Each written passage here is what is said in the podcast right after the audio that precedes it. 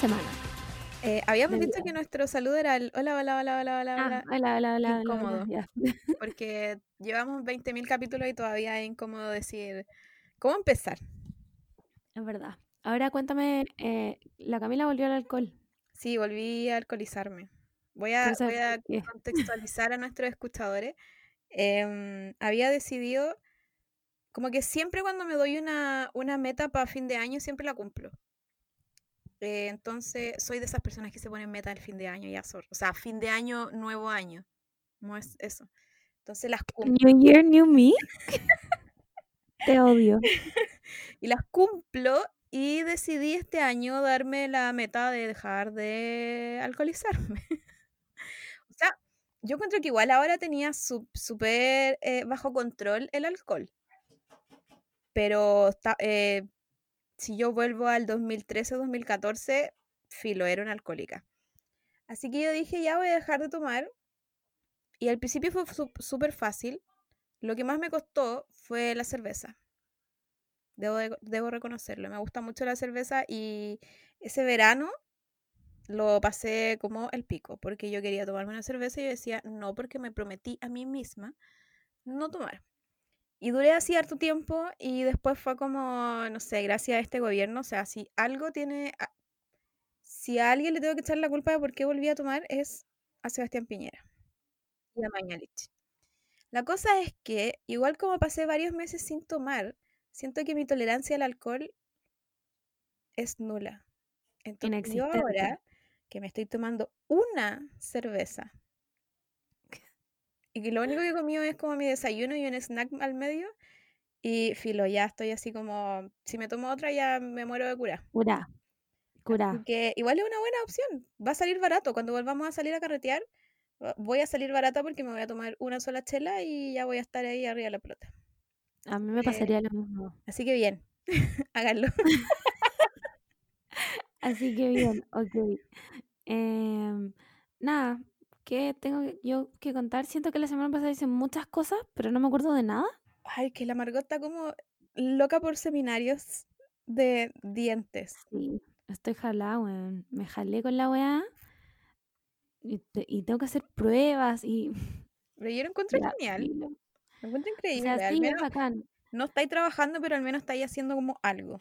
Sí, no, sí, por ese lado es bacán, pero de repente como que cuando me tengo que levantar onda a las 8 los sábados para no ganar plata, porque cuando trabajaba, trabajaba los sábados y me daba lo mismo, filo, iba feliz porque iba a ganar plata, pero ahora es gratis. es como, ¿por qué me hago este daño, weón? ¿Por qué? ¿Quién, quién me hizo tanto daño para hacer esto? Pero es que Pero yo lo creo que eso, eso igual es, un- es como normal de uno igual. Como que uno es masoquista y, y hace esas weas. Sí, es verdad. No sé si hay una explicación lógica. Bueno, la otra vez me salió un tuit demasiado chistoso. Y yo creo que debe haber un nombre. No sé, en alemán o en japonés debe haber un nombre para esta wea. Y es cuando estáis en la cocina y entra tu mamá. Ay, qué rabia, weona. ¿Por qué? Es que, weón, es una rabia. Yo con mi mamá nos amamos y somos, weón, mejores amigas y, y después de la adolescencia no volvimos a pelear así como nunca más en la vida. Y, y podemos hablar así como horas y filo, somos muy, muy, muy amigas. Pero entra a la cocina cuando yo estoy y como que se prende un switch en las dos y empezamos a pelear al tiro. Es que es como que te va a vigilar lo que estáis haciendo, ¿Y por siento qué? yo. Como que va a mirar como, "Mm, a ver, ¿qué está cocinando la Camila? Ya está sacando comida. Y es como, O chocar, como que chocar así como el hombro, así, uy, perdón. Bueno, yo me pongo a gritar y digo, ándate, ándate, por favor, ándate, déjame sola. ¿Por yo qué no lo soporto tampoco. Por suerte no vivo con mi mamá, porque si no, ¿Pero y con Simón no te pasa? Eh, sí, pero no tanto. No tanto, porque usualmente cuando él va a la cocina, cuando yo estoy en la cocina, es porque yo le digo que vaya. ¿Cachai? Como, Ah, ya, ya, como conversemos mientras cocinamos, ¿cachai? ya. Pero ponte tú, si igual, igual, no sé, pues en la noche, cuando uno va a buscar algo para comer y como que el otro no sabe que está en la cocina y entra igual y es como mi cocina es chica y, y es como, "Mm, no, aquí no cabemos los dos. Pero no es. Pero no es solo porque la cocina es chica, porque en la cocina de mi, de mi otra casa, de la de mis papás, de mi papá ahora, en la cocina es grande. Y igual me pasa lo mismo cuando llega otra gente a la cocina. No, si es como que está vigilando lo que uno hace. Que ni cagando está pasando esa weá, onda. Yo no estoy pendiente de lo que hace el Simón, ¿cachai? Pero como que uno te pasa ese rollo, como, weón, están vigilando lo que estoy sacando para comer. estoy muy distraída por mi moño Ariana Grande. No puedo, weona, como... Yo lo encuentro increíble. ¿Cómo está tan alto? yo, creo... No sé, no sé si esto está bien, pero yo creo que debería ir todo el pelo rosado. Filo, tuve como una epifanía ahora viéndote así. Es que va a pasar. No, sí va a pasar. Creo que yo lo había dicho en un capítulo que me volví loca. Cuando me rape, todo el resto me lo va a teñir rosado, pero me lo voy a dejar con la raíz, ¿cachai? Sí, como... es, es, una weá que se llama Black Roots, que yo encuentro que es lo mejor que uno puede hacer increíble, cuando se hace pelo de fantasía. Y es como un degradado intencional, entonces como que no se nota tanto la raíz cuando ya tenéis la raíz, cuando, cuando no eres constante y, te dejáis, te dejáis estar nomás. Me da mucha risa porque tengo todo, onda, yo tengo, el, tengo una cola, tengo una cola en este minuto, una cola de caballo.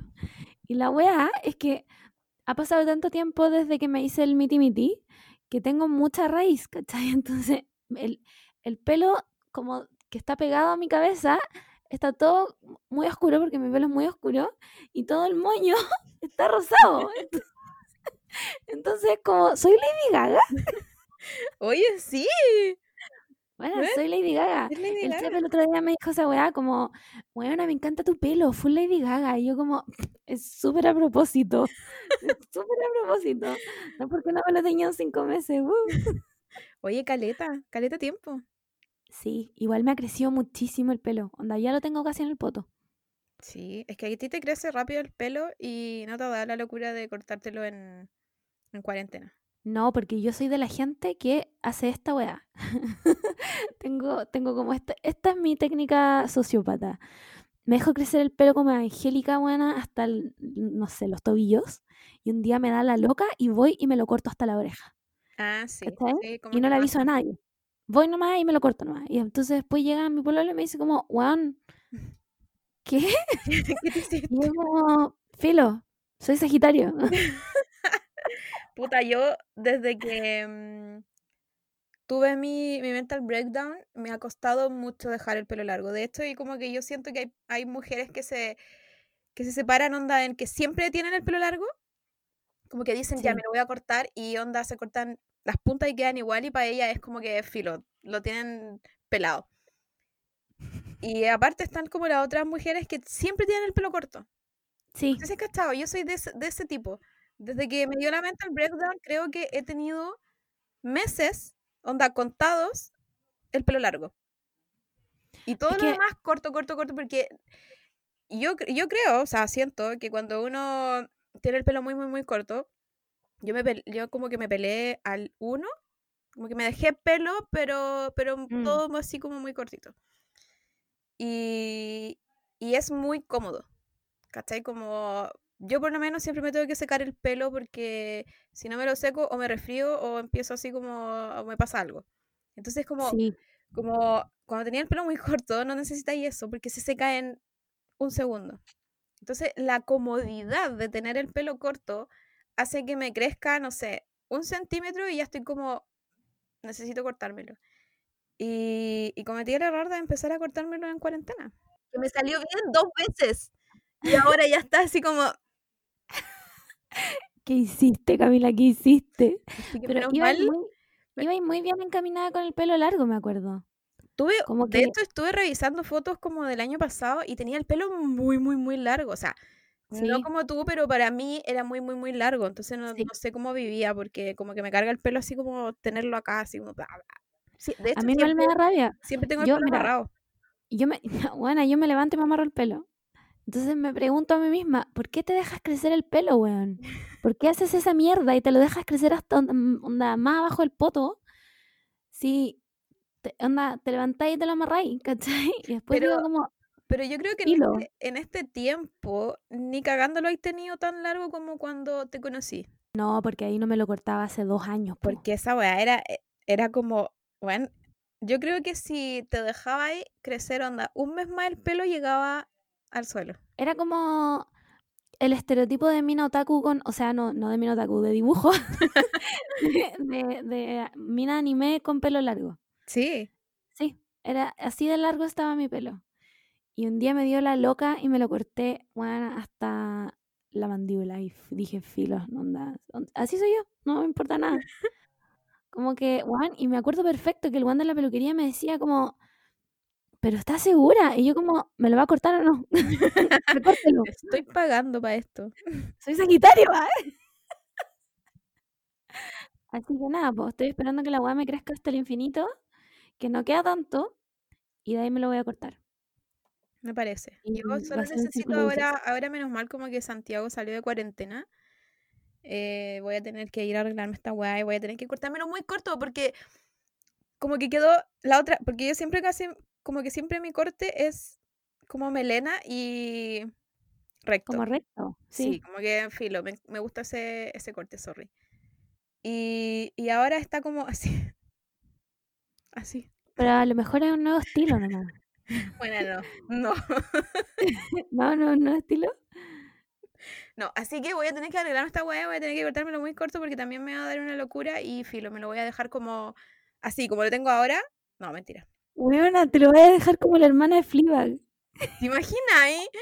Buena, el, el peor problema de cuando te peláis es cuando empieza a crecer como en esa altura, como la hermana de la Fleabag. Porque es como. Me cago. Porque, porque obvio que te crece el pelo primero de abajo. Sí, po. Entonces, ¿qué así? Te dejáis los chocos. me encanta decirle choco, ya basta con decirle violet, man. Son chocos, así, ese es su nombre. Te dejáis los chocos y hay gente que se ve muy bien con choco y hay gente que no. Yo no me veía bien.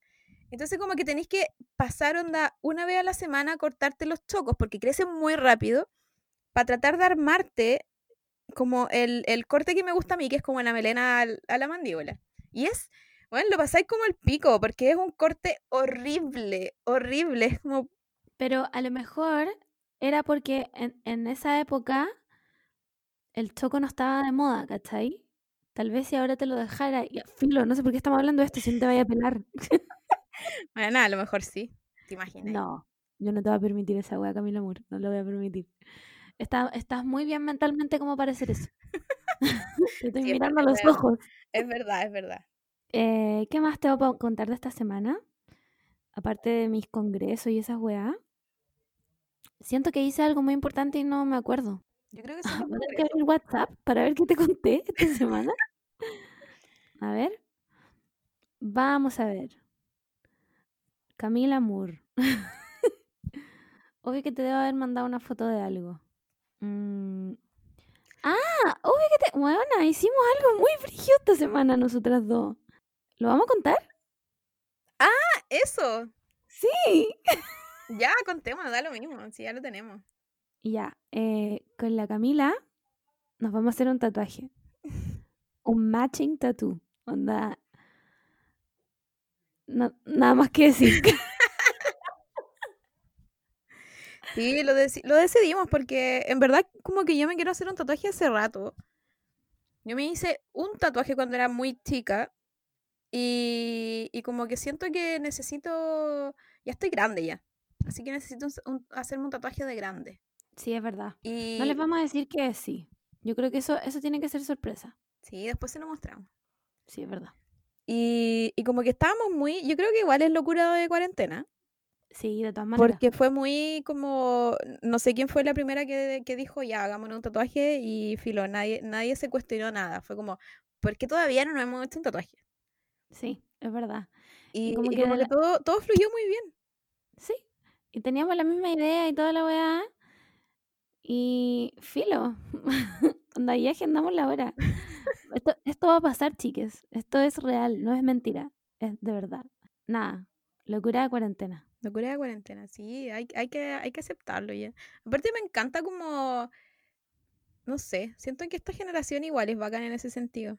Como, trato de pensar como, cómo vamos a estar todos viejos, con piercing, tatuaje, no sé, yo lo encuentro muy cool. Yo igual, no me lo imagino, pero lo encuentro demasiado entretenido. Como, que paja, no? o sea, bueno, está bien si la gente no se quiere hacer nada en la vida, pero qué paja. Como pasaste toda tu vida sin tatuarte, qué raro, no lo entiendo. Vamos allá, ay, yo como que tuviera muchos tatuajes también. Bueno, está llena de tatuajes. Una de las razones, como dijimos, ¿dónde nos hacemos el tatuaje? Y la Margot ya tenía un tatuaje ahí. Es verdad. Estuvimos pensando mucho rato dónde, porque yo ya tenía tatuajes donde ya queríamos hacérnoslo. Y fue como, ay, ¿para qué me tatué ahí, weón? Siempre me pasa esa weá. Como que también estoy planeando tatuarme, ya, bueno, filo. Estoy planeando tatuarme una weá de My Chemical Romance, uno por disco, sí, me volví loca. Y como que mi única regla es como tratar de no tatuarme los brazos, porque uno igual hay prejuicio en el área de la salud de esa weá, ¿cachai? O sea, a mi jefe le importa un pico, le da lo mismo, pero yo igual atiendo a gente más vieja, ¿cachai? Entonces como que, qué paja que te miren como, nunca, no me ha pasado nunca en todo caso, o sea, como la vida de, de, dentista real, no, no en la U, porque en la U tenía profes que me decían como, tapes ese tatuaje de corazón que mide literalmente medio centímetro, ¿cachai? Porque era poco profesional la weá. No me ha pasado nunca en verdad, pero igual siento que algún día me puede pasar que alguien más viejo me mire el brazo y me diga como, ah, no, filo, no me voy a atender con ella, ¿cachai? Además que tampoco em, no me gusta como verme los tatuajes todo el rato, ¿cachai? Entonces yo tengo todas las piernas tatuadas, pero los brazos andan muy poquito. Y no sé a dónde iba con esto. La, la Margot tiene muchos tatuajes, pero como que pasan muy piola, encuentro. Sí, no se ven nada. Tengo todas las piernas, las costillas, esa wea canera horrible en la espalda. ya, pero todos yo creo que tenemos uno canero. No, pero esa wea yo me la, me la voy a tapar. Porque horrible, bueno, es horrible, filo. Son errores de uno cumple 18 y se va a tatuar con cualquier weón pico. Eh, tengo el corazón chico en el brazo, tengo el de 1975 en el brazo. Y tengo uno atrás de la oreja con la china. Pero esos son como lindos encuentro. Sí, sí. Como, igual yo encuentro que es difícil hacerse tatuajes como que te duren y después no te, no te arrepientas, ¿cachai? Como que yo tengo el único tatuaje donde me arrepiento mucho porque cuando yo era chica, eh, mi cuerpo era distinto. Entonces como que estaba bien en ese momento, después mi cuerpo cambió y siento que quizás lo hubiese hecho en otra parte. Puede ser. Y, y, hubiese pasado, o sea, da lo mismo que pase piola o no, pero, pero como que hubiese quedado mejor. Pero eso no me lo dices cuando ¿Dónde te lo hiciste? Como que siento que es muy tú, como que ya está ahí, filo. Sí, como ahí. Sí, es verdad. Eh, no sé a dónde íbamos con esto.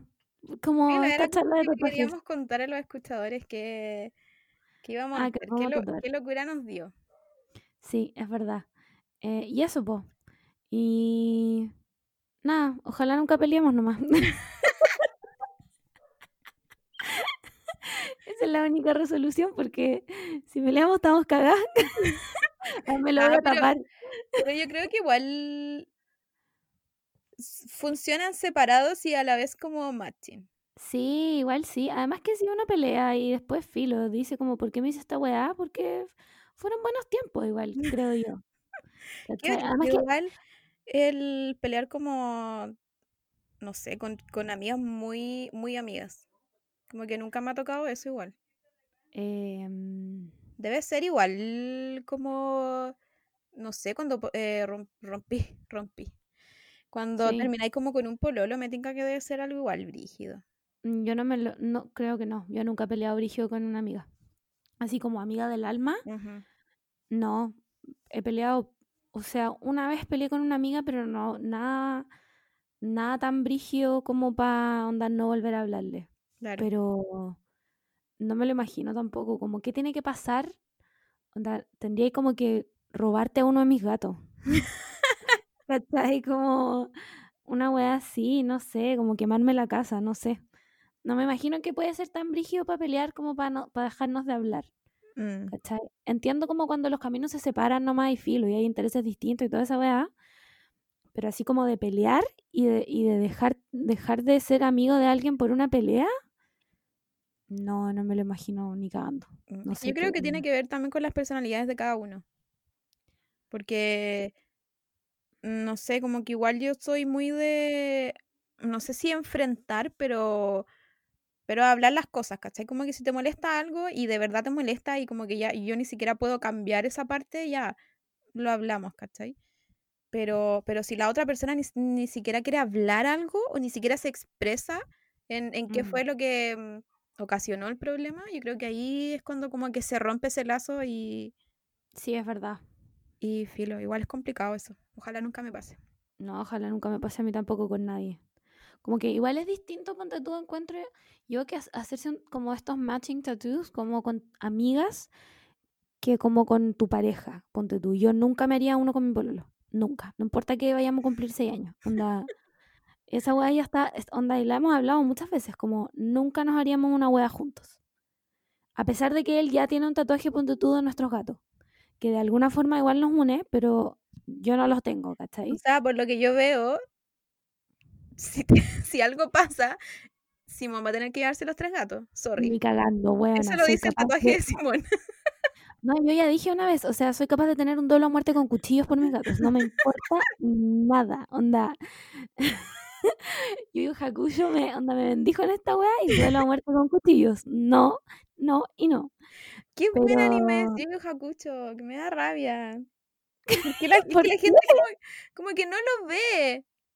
Es porque es viejo y tiene animación vieja y, todo está viejo y duele a muerte con cuchillos. hay un Sasuke. ¿Un hay qué? Un, hay un Sasuke en Yu Yu Hakucho. Por lo menos. Sí, lo vean Yu Yu Hakucho, porfa. Es demasiado bueno. Está entero en YouTube. Yo lo vi entero en YouTube. ¿Está doblado? Obvio que está doblado. No, creo que está eh, con subtítulo en japonés, pero está como con esa letra de, no sé, Comic Sans.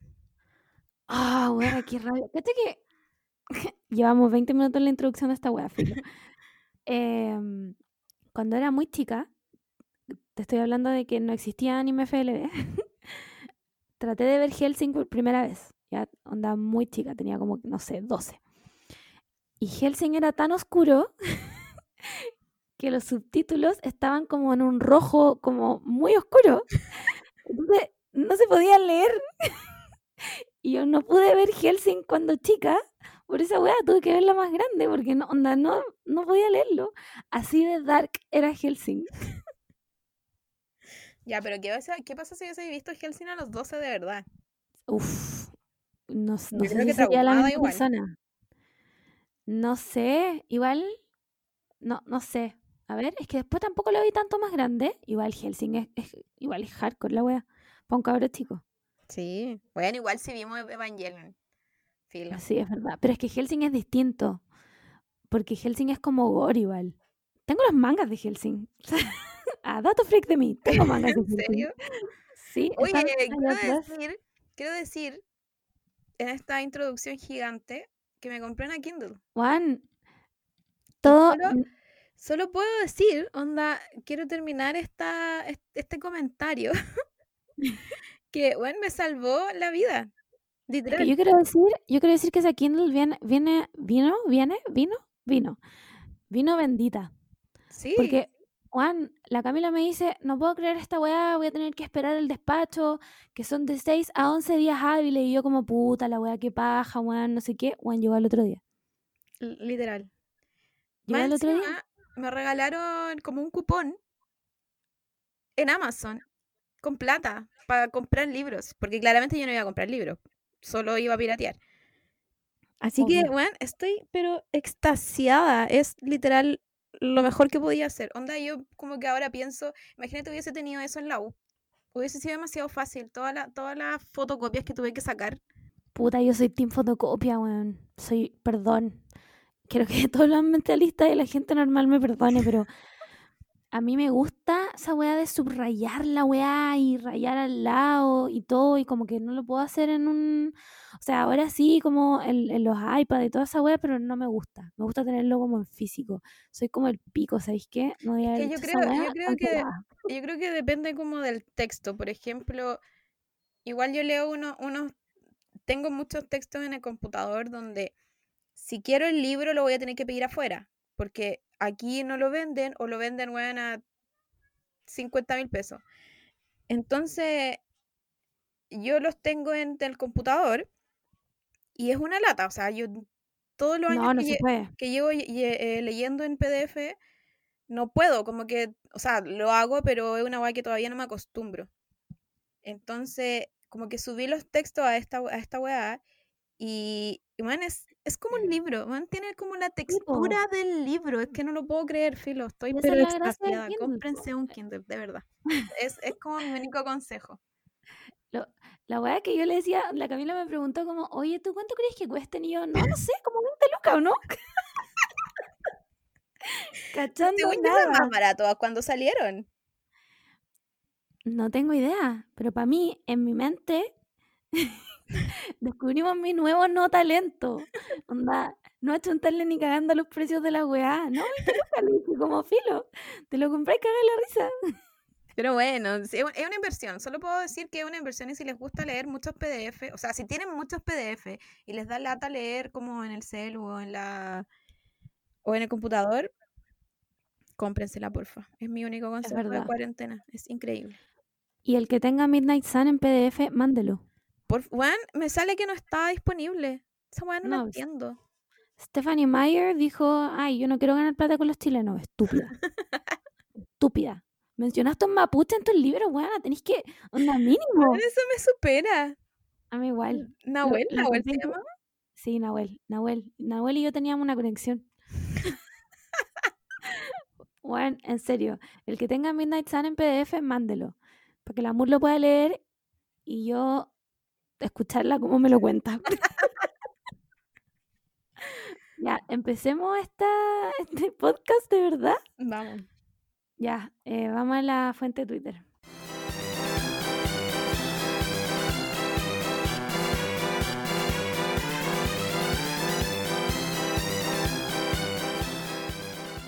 Eh, esta semana no tengo nada en la fuente de Twitter. Básicamente, em, partamos con el show Calderón Argandoña. Uf, weona, estoy pero. Calderón Argandoña, ¿eso? Eh, yo me perdí completamente después de que Nano aparentemente le quemó la casa a. Sí, yo, yo ya me perdí, ya me bajé de la micro y que siga su camino hasta que, no sé. Hasta lleguemos, que lleguemos a, algún, a algún rumbo, pero fue ya mucho, como que salió una abogada que creo que era de calle 7 o de Jingo Ah, sí, de calle 7, es la abogada. Ya, pero ella es la abogada de la, de la polola de Nano, Claro. Pero me parece como. Filo, como que me supera. Es. Es demasiado farandulero esto. Demasiado. Ya, yo solo, solo espero que todos hayamos aprendido la lección de que jalar hace mal y que eh, Hernán Calderón padre tenga por lo menos alguna sanción por ser un viejo culiado abusador asqueroso de mierda. Eso no tengo nada más que decir sobre esa familia. Destruyanse entre ustedes. Sí, fue entretenido al principi Pero ahora ya, es como, no sé, es que ya me aburrió este tema. Eh, pasemos al siguiente tema. eh, bueno, esta semana empezó a correr el rumor de que Sasuke se iba a morir. Por supuesto que a mí me dieron tres infartos al miocardio seguidos. No entendí nada porque no estoy leyendo el manga de Boruto y quedé pal pico y le empiezo a hablar al amor y el amor me contesta uno por hora. Y yo como, bueno, necesito respuestas. Y el amor como, estoy trabajando. Y yo como, ¿qué más importante? ¿Tu trabajo qué? Sí, es que todo, todo partió porque en el último mm, en el último capítulo del manga el Sasuke dijo como yo estoy dispuesto a darlo todo, mi vida, por Konoha. Y Naruto también. Y le pregunta, y le pregunta a Boruto como, y tú, ah, Boruto con, no sé, 12 años. Ay, y, y, empezó como, es que siempre ha estado el rumor en todo caso, cuando partió Boruto empezó el rumor de que uno de los dos iba a morir, porque como empieza con un... Con una pelea, con un flash, forward. Flash forward.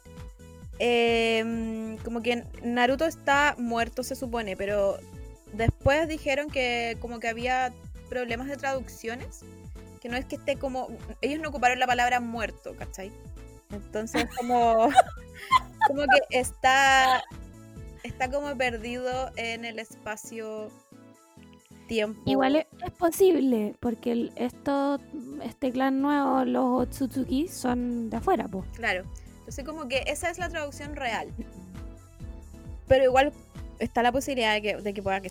de que esté. No sé hablar, filo de que pueda que Naruto esté muerto. Estamos hasta yo... pico de este podcast. Pero yo creo que ni cagando matan a Naruto, onda. No, o sea, es que muere Naruto Sasuke Weona, yo le declaro la guerra a Japón. Te lo juro. Voy yo misma a dejar una carta a la embajada. Entonces, como que sigue el, sigue el rumor después de lo que dijo Sasuke, de que daba la vida por Konoha. eh, y después siguió el, re- el rumor de que en Boruto, en este Flash Forward, tiene la capa de Sasuke. Pero yo creo que igual puede que tenga la, la capa porque es su discípulo. Entonces, quizás Sasuke se la dio y Sasuke tiene ahora una nueva capa. No sé. Pueden pasar Sí, muchas una nueva ropa. Pasa, o sea, ¿sabes que se cambió muchas veces de ropa en Shippuden? Sí, la cosa es que yo creo que igual es un- una buena estrategia de marketing como que los fans hagan esta Sí, como teorías de que puede que, que mate a alguien, o sea, de que muera alguien, porque así te dan ganas de leer la wea, po. O sea, yo el anime no lo veo, pero, resultó en mí, claramente. pero sigo, pero sigo el, el manga, entonces igual es como, bueno, vamos a tener que esperar un mes más para cachar qué wea pasa, porque claramente si van a matar a alguien no lo van a matar ahora ya, como que yo creo que nos van a hacer sufrir, pero Mira, solo mi única conclusión con esto es que, por supuesto que lo lograron conmigo, onda, si, es, si esa era su, su, ¿cómo se dice? Bueno, su, estrategia. su estrategia, lo lograron, porque yo estoy haciendo los cálculos en mi mente. Ahora en el capítulo 48 del manga, cuánto me demoro leer un manga, perfecto, en un día y medio, dos días estoy lista. ¿En qué capítulo van en el anime? ¿Cuánto tiempo tengo que no dormir? De ahí hice los cálculos. pues, Bueno, entonces ya voy a tener que empezar a hacer la hueá entera porque yo no puedo vivir con esta incertidumbre de si matan a Sasuke o no. Onda, real que me voy a pegar el show. Onda, me dio, me- eh, a mí yo vi esa weá y me dio la loca. o sea, no les voy a mentir. me dio la loca. Pero yo, yo creo que yo creo que solo están jugando nomás. Vale, vale. Maten a alguien que, que no me importe, como... me- mentira, me importan todos. weón, no maten a nadie. Sí, no maten a nadie. Aparte, la otra vez vi como una, una teoría de que decía, como los equipos importantes de las generaciones, em, el mentor como que siempre estaba muerto o le pasaba algo. Y había un desertor y, y el otro era salió Hokage. Ese era como el... Sí, pues. De todos los Como el, equipos el impor- arquetipo. claro, importante había pasado eso. Y en el equipo 7 tenemos el desertor y tenemos dos Hokage. ¿Dónde está el ¿Tú creí-? ¿Tú creéis que... ¿Estamos hablando de equipo 7 de Boruto? Sí. No, O sea, equipo 7 el, ah, eh, Naruto. Na- Naruto, ya, sí. Claro, pues ahí no se cumple la regla. Pero en Boruto, ponte tú, Sara va a ser Hokage. Esa weá no, no la pueden cambiar. No, no vengan ahora a decirme que va a ser Boruto porque me enojo. Te, te juro que ahí me enojo, weón. Em, Misaki va a ser el nuevo Orochimaru, filo. No, que es más tierno. A mí me cae bien, en verdad. Sí, Y Boruto va a ser el nuevo Sasuke. Si la weá, la paja de Boruto es que el weón todavía no sabe cuál es su camino ninja. ¿Cachai? y Sí, es ya a esta altura, a esta altura, Naruto onda ya sabía hace rato cuál era. Se preguntarán por qué estamos hablando de esto en esta sección. es que esta semana hay sección nueva, no, no, no hay sección Naruto, ¿ya? Eh, eso, quería decir yo. No se va a morir porque ya lo decretamos en este podcast. Sí, dijimos, gracias. Bueno, eso es una, un poder que descubrimos hace poco. Mm. Eh, todo lo que decimos en este podcast se está cumpliendo. De hecho, ya estamos como teniendo miedo ya de, de todas estas premoniciones que hemos tenido. Somos Alice ¿De Twilight? Twilight? Sí. Sí. Yo creo que sí. Somos Alice. o somos, no, somos Rosalie. Rosalie era como la que decía las cosas y como que se hacían. Como que tenía un, un Ah, pero yo soy de todas maneras Alice. Después de que soñé con el pololo que no era pololo y toda la weá. Bueno. Filo, la cosa es que tenemos un poder donde cada, cada vez que decimos algo aquí en este podcast se cumple. Es verdad. Así que vamos a ocupar nuestro poder por el bien. Sí. Y no va a morir nadie en Boruto. Nadie. A menos que sea Tsunade que ya está muy viejita. Sí. Listo. He dicho. Caso cerrado. Pasemos al siguiente tema. El siguiente tema tampoco es tan emocionante ya. Eh, vamos a hablar de todo lo que sacó DC esta semana. Sí, se volvieron locos. Lo dieron me todo. bombardearon. Un día, onda, un día llegaron y dijeron como, ¿sabéis qué? Subamos todo, subamos todo nomás, filo, subamos toda la web, chao, no me importa. ¿Sabes que yo debo decir que mm, estoy súper en contra de las películas de superhéroes. Ya me tienen como harta, ya no quiero más. eh, no es necesario seguir haciendo películas de superhéroes. Pero por la otra parte, siempre he sido fan de DC. Siempre, como desde chica. Siempre, como que en Marvel nunca me gustó. No sé, como que algo había con las historias de Marvel que nunca enganché con los cómics de, de Marvel.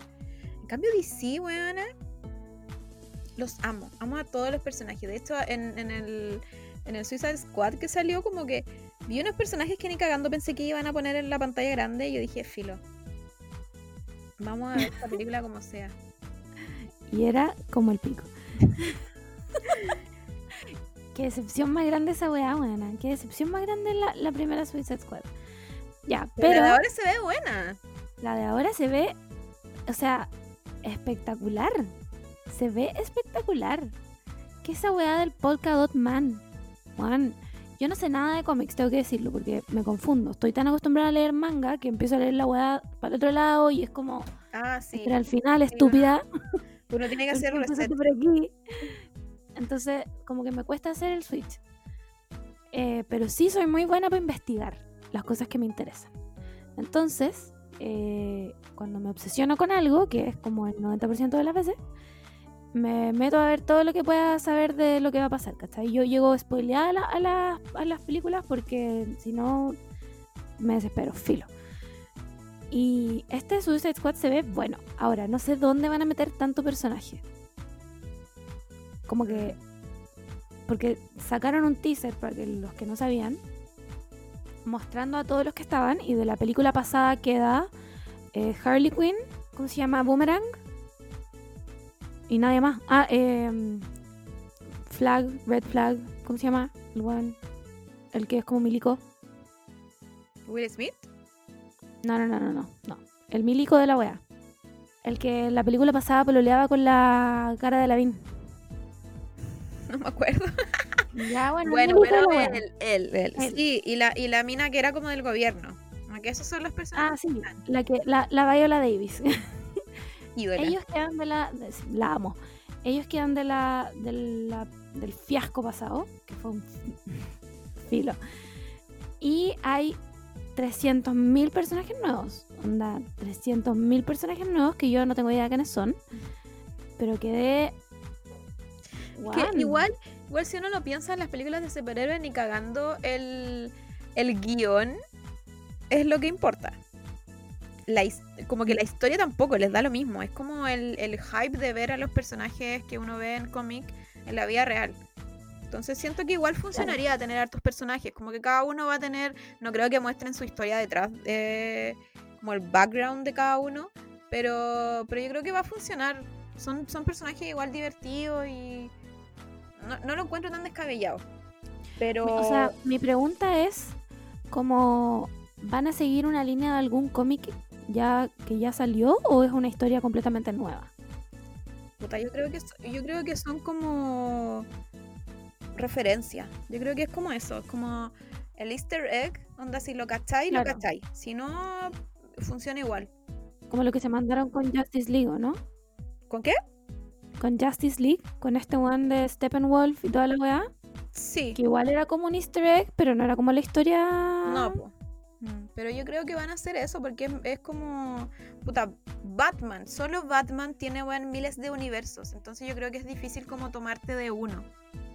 Sí, yo, pues creo que, yo creo que van a hacer eso como referencias. Como no sé, por el Joker.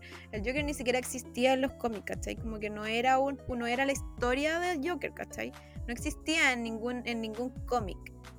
Fue una weá inventada nomás. Entonces es, es divertido. A mí me gusta, me gustaba como la idea del Joker, aparte del vivimos en sociedad. La idea del Joker es como en un, en un cómic, el Joker cuenta muchas historias de cómo llegó a ser Joker. Que son mentiras, como que las inventaba. Y una de, y una de esas historias es la película del Joker, ¿cachai? Mm. Entonces igual era- era- es como entretenido eso, porque no, claro, en los cómics a lo mejor no existe, pero hay referencias a algo. Entonces eso igual es como, es como lo entretenido para los que siguen los cómics y los que son fan. Pero a la vez, al no ser basado en algo, eh, funciona también para la gente que no cacha. esa es la weá, pues. Pero ahí sale todo el. Volvemos al fandom. Cuando empiezan con sus weá de que, ay, es que no sé qué, que la cuestión. No sé quién es el director de esta Suicide Squad. ¿Es un hombre? ¿Es Zack Snyder? No lo sé. No sé quién es, pero filo. Lo único que sí sé es que, por supuesto, que mi ídola, con la cual compartimos nombre, Margot Robbie, la amo. Eh, se ve increíble con ese traje. Me encanta, es lo, es lo mejor. Yo no soy fan de Harley Quinn, me, me carga, un personaje que me carga. El Joker también como que... Bueno, es que el Joker también tiene muchos personajes de Joker. Es como, bueno, el Joker del, del, de The Dark Knight es súper distinto al Joker de Jared Leto y volvemos, porque son distintos Joker, ¿cachai? Como que son muchos universos que tienen. Mm. Entonces siento que igual esta Harley Quinn, la que hicieron ahora, es como la Harley Quinn que uno conoce de los monitos animados, no sé si te acordáis. Sí, como el traje blanco y negro, como, como más eh, esta weá como... No es bufón, pero esta weá, ¿qué es? Arlequín. Esa weá. Entonces igual es, entretenido. A mí las otras, las otras películas donde sale la Harley Quinn, donde la sexualizan mucho, como que no las disfruto La primera, Ana. Horrible, horrible. La escena donde la buena se está poniendo la ropa enfrente de todo es como...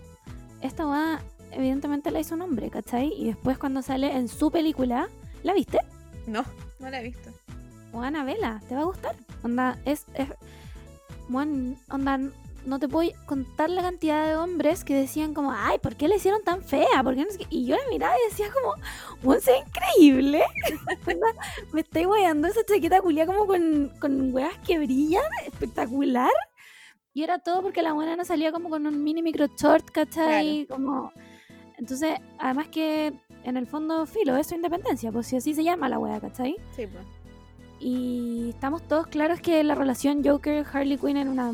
o sea, era como el pico. De hecho, en unos cómics, el Joker como que la viola, abusa de ella por el pico. Es muy rara esa relación. Pero es como otro Joker aparte. claro, ¿cachai? Pero por eso ahora parece que es canon que la buena estaba como con la Poison Ivy, filo onda, me gusta lo que hicieron con ella desde su película, ¿cachai? Y espero que se mantenga en este Suicide Squad. Que ya, onda, ya viendo la ropa, que ya no la pusieron en bikini, básicamente. Onda, le doy la oportunidad, ¿cachai? Como ya. Vamos. Eso tengo que decir de Suicide Squad. Pasemos. Vamos a hablar al final de Batman, ya, porque yo no estoy preparada para hablar de Robert Pattinson todavía. Em, Wonder Woman. ¿Aprobáis o...?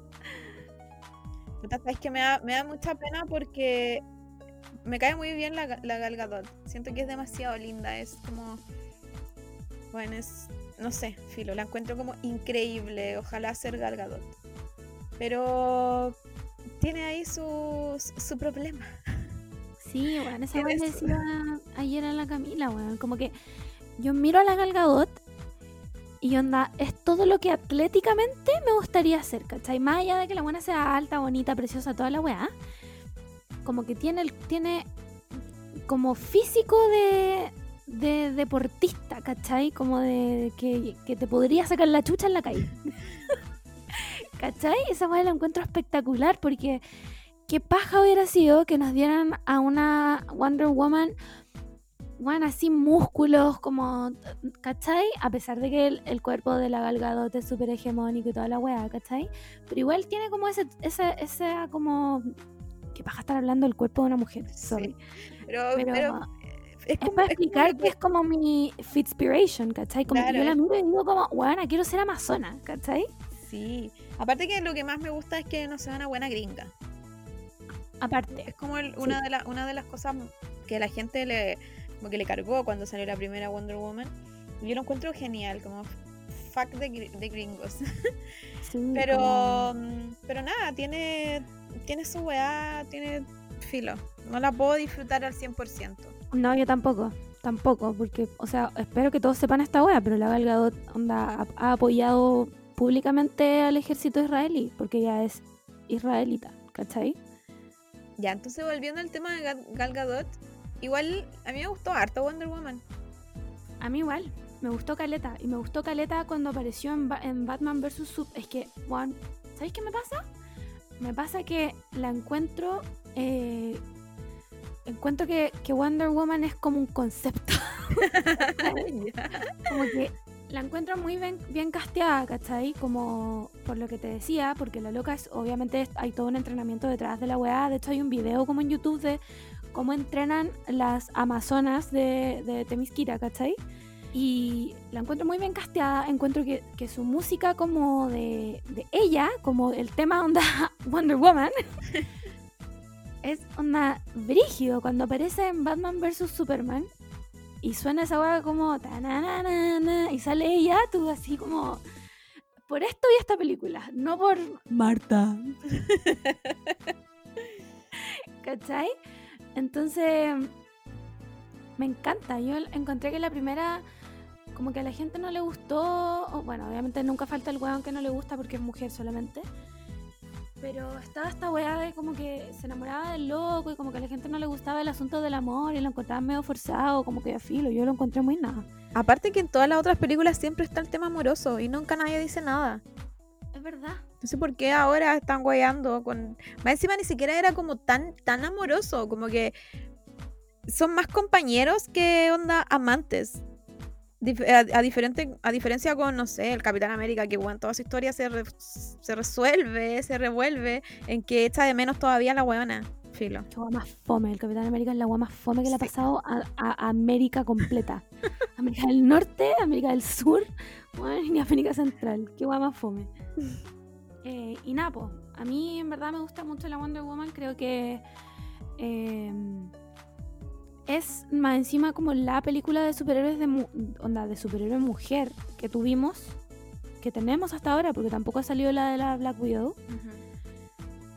Y la Black Widow, la Black Widow salió porque, bueno, los fans como que la pedían, porque tampoco estaba en los planes de, de, de la historia de, de Marvel. Era como... Claro, como denos un background de esta weona tan seca que aparte que, o sea, es humana y está peleando como con gente de afuera, ¿cachai? Como tenemos que saber cómo lo hace, ¿cachai?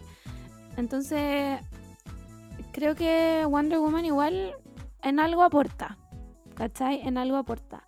Ah, tenemos ahora la Capitana Marvel también, que también me gusta, en verdad, como que... ah, Filo, no vamos a hablar de ese momento forzado en, en Endgame No, eso fue horrible. Pero Horrible. sí, sí, la película de Capitán Marvel es... eh, sí, es buena. Me gusta porque la loca no le da explicaciones a nadie. A fi- Al final, ah, este es un super spoiler, pero al final cuando está con este mijito rico, que no me acuerdo cómo se llama, y el weón le dice como, pelea conmigo para probar que y la weón le dice como, no tengo nada que probarte, estúpido, chao. Listo, ¿cachai? Esa weá la encontré espectacular. Después Marvel se pega su show con que salen todas las mujeres juntas y todas van a pelear y la weá, y es como, Bueno, no entendiste nada. nada, nada, onda, nada, ¿cachai? Como que en Thor Ragnarok pudiste haberle dado mucho más tiempo a Valkyria, ponte tú. No, pero decidiste hacerlo ahora. Filo. Volviendo a Wonder Woman, igual encuentro que esta se ve espectacular, además full ochentera, como que eh, la villana, bueno, primero Pedro Pascal. Chef's kiss. La villana es, ¿cómo se llama? Eh, Chita puede ser. Sí. También Ay, la encontré. Kristen, buena. Kristen Wiig, weón. Nunca me imaginé Bueno. a ella, que es, bueno, salía en Saturday Night Live haciendo Bueno, de... Bridesmaids, como. ¿Qué? yo la amo, me encanta. Sí, igual. La encuentro. Le tengo fe, la verdad, a esta película. Le tengo fe. Espero Ahora- no tener que tragarme mis palabras. ¿Vamos a poder ver esta película en cines? Sí. Sí. Van a trazar el estreno hasta. Es que al final, ¿sabéis qué va a pasar? La van a estrenar al mismo tiempo que, mm, que la Black Widow. Ah, ya, quieren hacer pelear a las mujeres. Obvio. Como nos han hecho pelear toda la vida. Obvio que quieren hacer esa weá, pues, ¿cachai? Lo van a sacar al mismo tiempo. Si tuvieron que aplazar todos los estrenos. Y, y si quisieran, podrían sacarla en sus propias plataformas, como lo van a hacer con Mulan, pues, ¿cachai? Que va a Ujú. salir. Que, que excepción más grande, weón, la weá va a salir en Disney Plus, ¿cachai? Que voy a tener que contratar, obviamente, para ver Mulan. Eh, pero obvio que van a hacer esa weá. Si tampoco son weones, ¿cachai? En el fondo se juegan, se juegan el liderazgo femenino en la weá. ¿Cachai? Sí, para variar. Pero yo ni Obvio. cagando me iría a meter a un un cine. No, yo tendría que, a ver, o sea, tendría que ser una persona por... ¿Cómo se Yo, llama? yo sola. Yo sola en el cine viendo la película porque, bueno, son dos horas o una hora y media, dos horas, donde, no sé, pues estáis comiendo. Bueno, yo no soy muy fan de comer en el cine, pero, pero igual hay gente que come. Tomar Mm. bebida, no sé, es como filo. Supongo que la van a Sí. estrenar como en el 2025. No, yo, yo creo que la van a estrenar en el verano. La verdad, porque si ya sacaron el segundo tráiler, este es el tráiler definitivo. ¿Cachai? Eh, eso significa que el estreno no está tan lejano. Filo, no sé por qué hemos perdido tanto tiempo hablando de esto. Vivan no las mujeres, solo, solo debo decir eso. Vivan las mujeres y. Bueno, ¿te acuerdas cuando salió como un póster de la Gal Gadot donde tenía como la axila un poco más oscura? Como que los buenos estaban indignados. ¿Son estúpidos? ¿sabes qué? Filo, ahora más encima aparece con la armadura dorada, weona, con la Ay, armadura me dorada. encanta. Conche tu madre, y en el trailer cuando le dice como, Barbara, what have you done? Y se saca las alas y todo así. Te amo, Gal Gadot, perdón". No, es que yo la amo demasiado. Ay, niños culiados decidieron venir a conversar justo bajo mi ventana, weón. Em, eso. Eso, Wonder Woman. El Chris Pine creo que está bien ahí, como... Es que yo lo, lo encuentro muy, muy support. Como que no, no, como el me quita comic la- relief. no, no me quita como la protagonista, no le, no le quita protagonismo a la protagonista eso. Es rico, funciona. Sí, sé No. que está súper bien. Se sacrifica. Está bien, Está bien, me parece. bien. Eso es lo que tienen que hacer los hombres, no quitar protagonismo, morir y, Y y que, la mina, y que la mina siga su, su rumbo. Está bien. Perfecto, precioso, se aprueba. Em, ¿Qué más? A- antes de hablar de Robert Pattinson, porque todavía no estoy lista. Em, algo hablaron también, sacaron como de. eh, de la nueva Justice League, po. Algo dijeron, no le Dijeron puse que mucha Ben Affleck atención. todavía seguía. Sí, weón, no, no entiendo, por, onda. ¿Por Yo qué? sé, yo sé que a la gente le gusta Ben Affleck. El Ben Affleck de Batman, de, o sea, el Batman de Ben- Affleck no es tan malo, igual es entretenido, porque es como el Batman más mayor. Está bien. Pero ya déjenlo ir, si ya. Bueno, tenemos a Robert Pattinson, basta. Claramente no necesitamos a Ben Affleck. ¿sabes que hablemos ya, Phil? Hablemos de, Ya, de ya, Robert Pattinson. Bueno, es que. ¿Cómo empezar? Lo que pasa es que cuando. cuando yo soy full team, Ro- team Robert Pattinson. Onda, yo pasé desde mis 15 defendiéndolo de que era un buen actor, de que no importa que haya salido en Twilight, como que es un buen actor. Después, después él hizo películas increíbles. Weón tiene una con la Reese Witherspoon que es De- y después salió como como que siempre tuvo en la sombra Twilight y como que estaba el hombre así como pero cómo el weón de Twilight va a ser Ay, Batman bueno Solo y todas nosotras todas nosotras tuvimos la visión que salió en el tráiler. Todas porque todas vivimos así con el futuro y Obvio. dijimos obvio que va a salir emo delineados obvio, pelo teníamos asqueroso una- el Black Parade aquí de fondo, ¿cachai? Era obvio que el weón iba a ser un, un excelente Batman. Pero no, es que actuó en Twilight, es que, es que cómo, es que fue un vampiro, es que brillaba.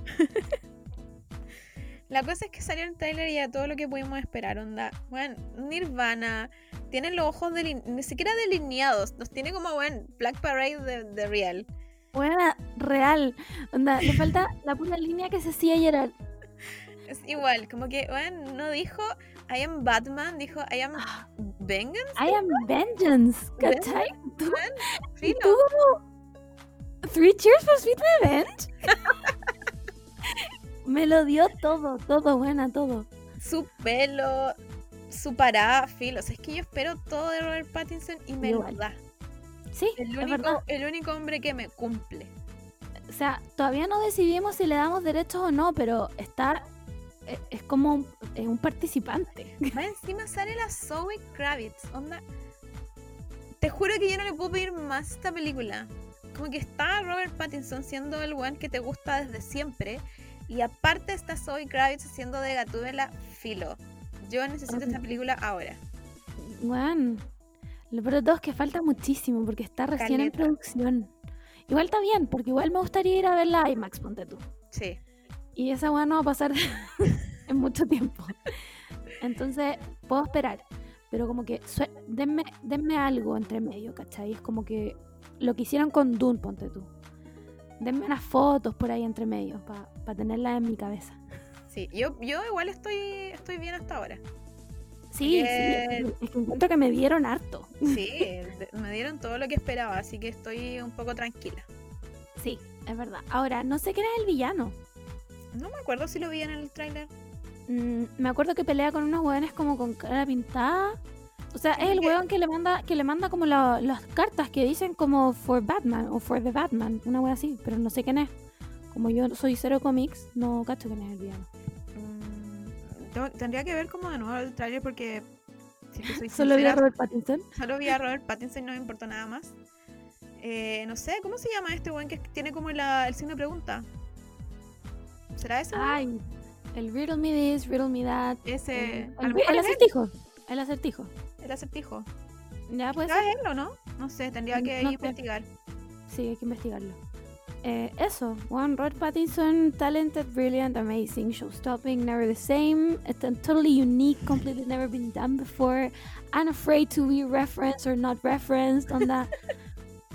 Todo, se merece el speech completo de Lady Gaga, Sí. de verdad, de verdad, porque eh, lo increíble, o sea, mm, no sé cómo más describir, onda, cómo empezar a hablar de lo que me produce Robert Pattinson. Ojalá. Zoe Kravitz y Robert Pattinson pololearan y tuvieran hijos.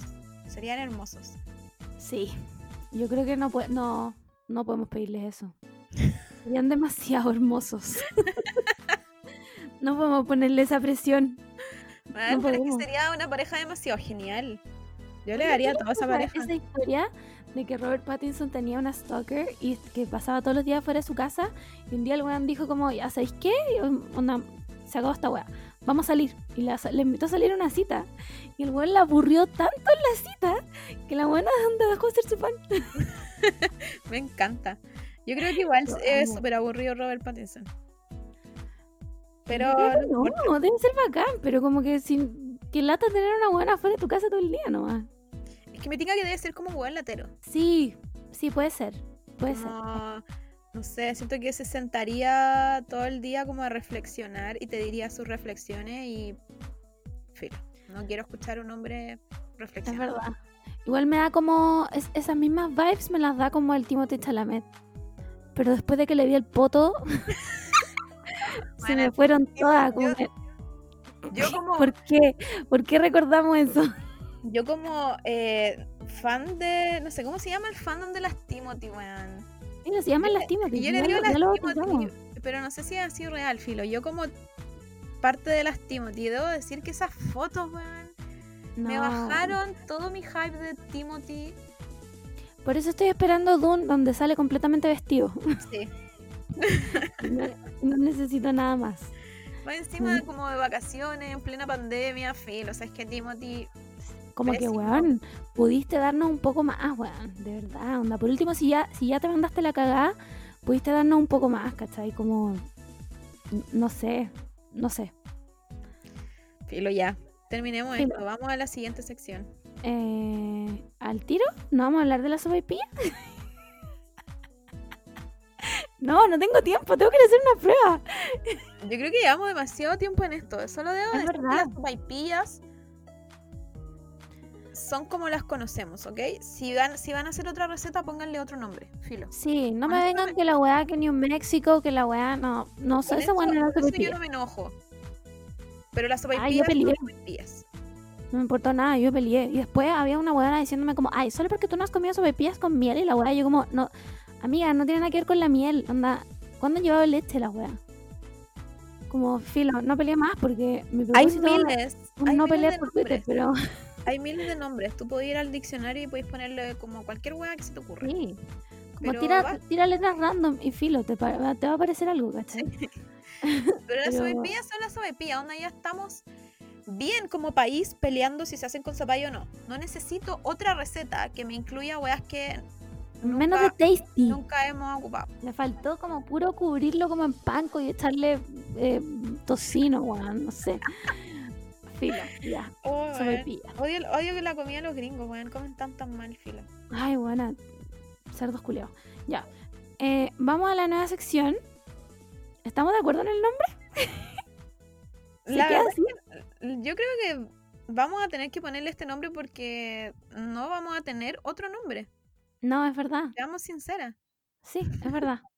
Em, filo, tampoco es como que nos caractericemos por ponerle buenos nombres a la sección. Lo bueno de, la- de esta sección es la entrevista, ¿ya? Eso es todo, eso, quédense con eso. no con el nombre de la sección. Eh, vamos con nuestra nueva sección de Mujermente Hablando. Ay, me encanta, sonó increíble. Se queda, se imprime. Se queda, se imprime.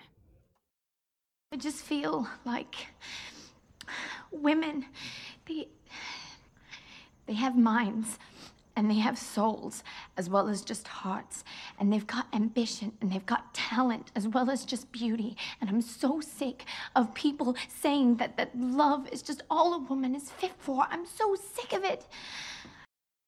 Ya, entonces, esta nueva sección que acabamos de debutar hoy día eh, nos tiene muy emocionadas con el amor porque la llevamos pensando mucho tiempo, pero también somos muy indecisas para hacer las cosas. entonces, nada, po. La primera, ay, no, Mur, ¿queréis decir algo?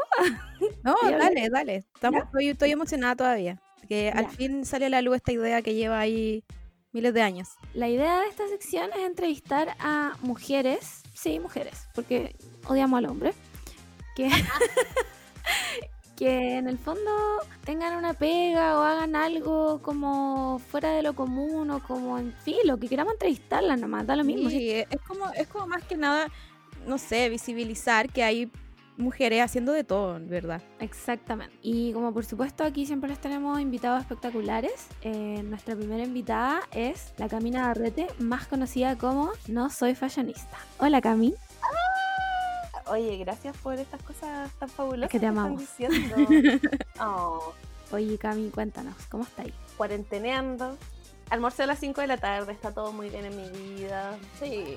Oye, em, nada, pues Cami. Primero que todo, eh, después de decirte que te amamos, queremos saber cómo partiste primero con tu blog, porque asumo que el, que el, el arroba no soy fashionista en Instagram eh, está súper asociado a tu blog, no soy fashionista. Sí, obvio.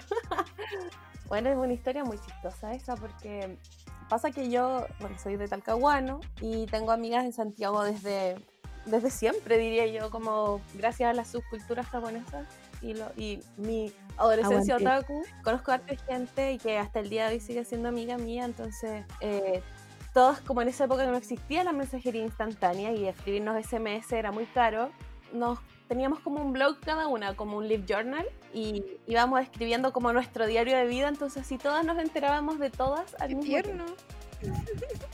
Sí, muy adolescente todo, porque obviamente estábamos en el colegio, o sea, te estoy hablando esto hace 15 años atrás, fácil. La cosa es que mm, eh, empecé a hacer reseñas, yo hablaba sobre coser ropa y modificar ropa, porque siempre me gustó esto de la moda y eh, en algún momento de mi vida engordé, engordé de al doble de mi peso. Entonces ya no, no encontraba ropa y era muy difícil para mí eh, como seguir un estilo o, o expresar mi estilo personal en ropa con la que en verdad eran puras blusas floreadas que parecían carpas que encontraba en el retail. Entonces, obviamente empecé a ir a la ropa americana con mi mamá, ella me enseñó a coser, lo que sé, como una falda, que fue lo primero que aprendí a coser. De pronto empecé a hacer reviews de maquillaje. Empecé a, a comprar maquillaje y una de las tiendas donde compré se llamaba Obses, que es muy antigua, yo ya estaba en la U en esa época, y le hice un review a unas cosas que compré y ellos me contactaron para preguntarme si es que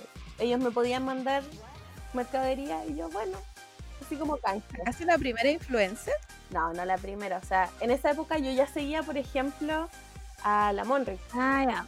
Que para mí era como la amo, qué onda ella y a- hoy día el día de hoy es mi amiga, entonces como es surreal, así como qué bacán esto. Y resulta que empecé a cachar y mi hermana me dice, mi hermana también es periodista y igual me dice, "Ya, pero bueno, tenéis que ponerle un nombre Espérate, podemos decir grosería, supongo. Que sí. Ya, bacán. Solo sabemos hablar así. Ay, me encanta. Weona, tenéis que ponerle un nombre decente a este blog porque no se puede llamar caminabarrete.blogspot.com. Y yo, sí, sí sé, pero qué paja, como que le puedo poner de nombre. Porque aparte ya estaba empezando a escribir como acerca del plus size, no con fotos mías ni nada, pero sí como con, no sé, pues, eh, influencers de afuera que también se vestían muy bacanes y eran plus size. Y mi hermana me dice, pero ¿cachai caleta de moda y de coser ropa y de todas esas cosas? Eres súper fashionista, ¿cómo no se te va a ocurrir algo? Y yo le dije, bueno, yo no soy, no soy fashionista. Y ahí nació el nombre. Y me miró y nos miramos y fue como, ese es el nombre. Me encanta, se imprime. Se guarda, se imprime, se queda, listo.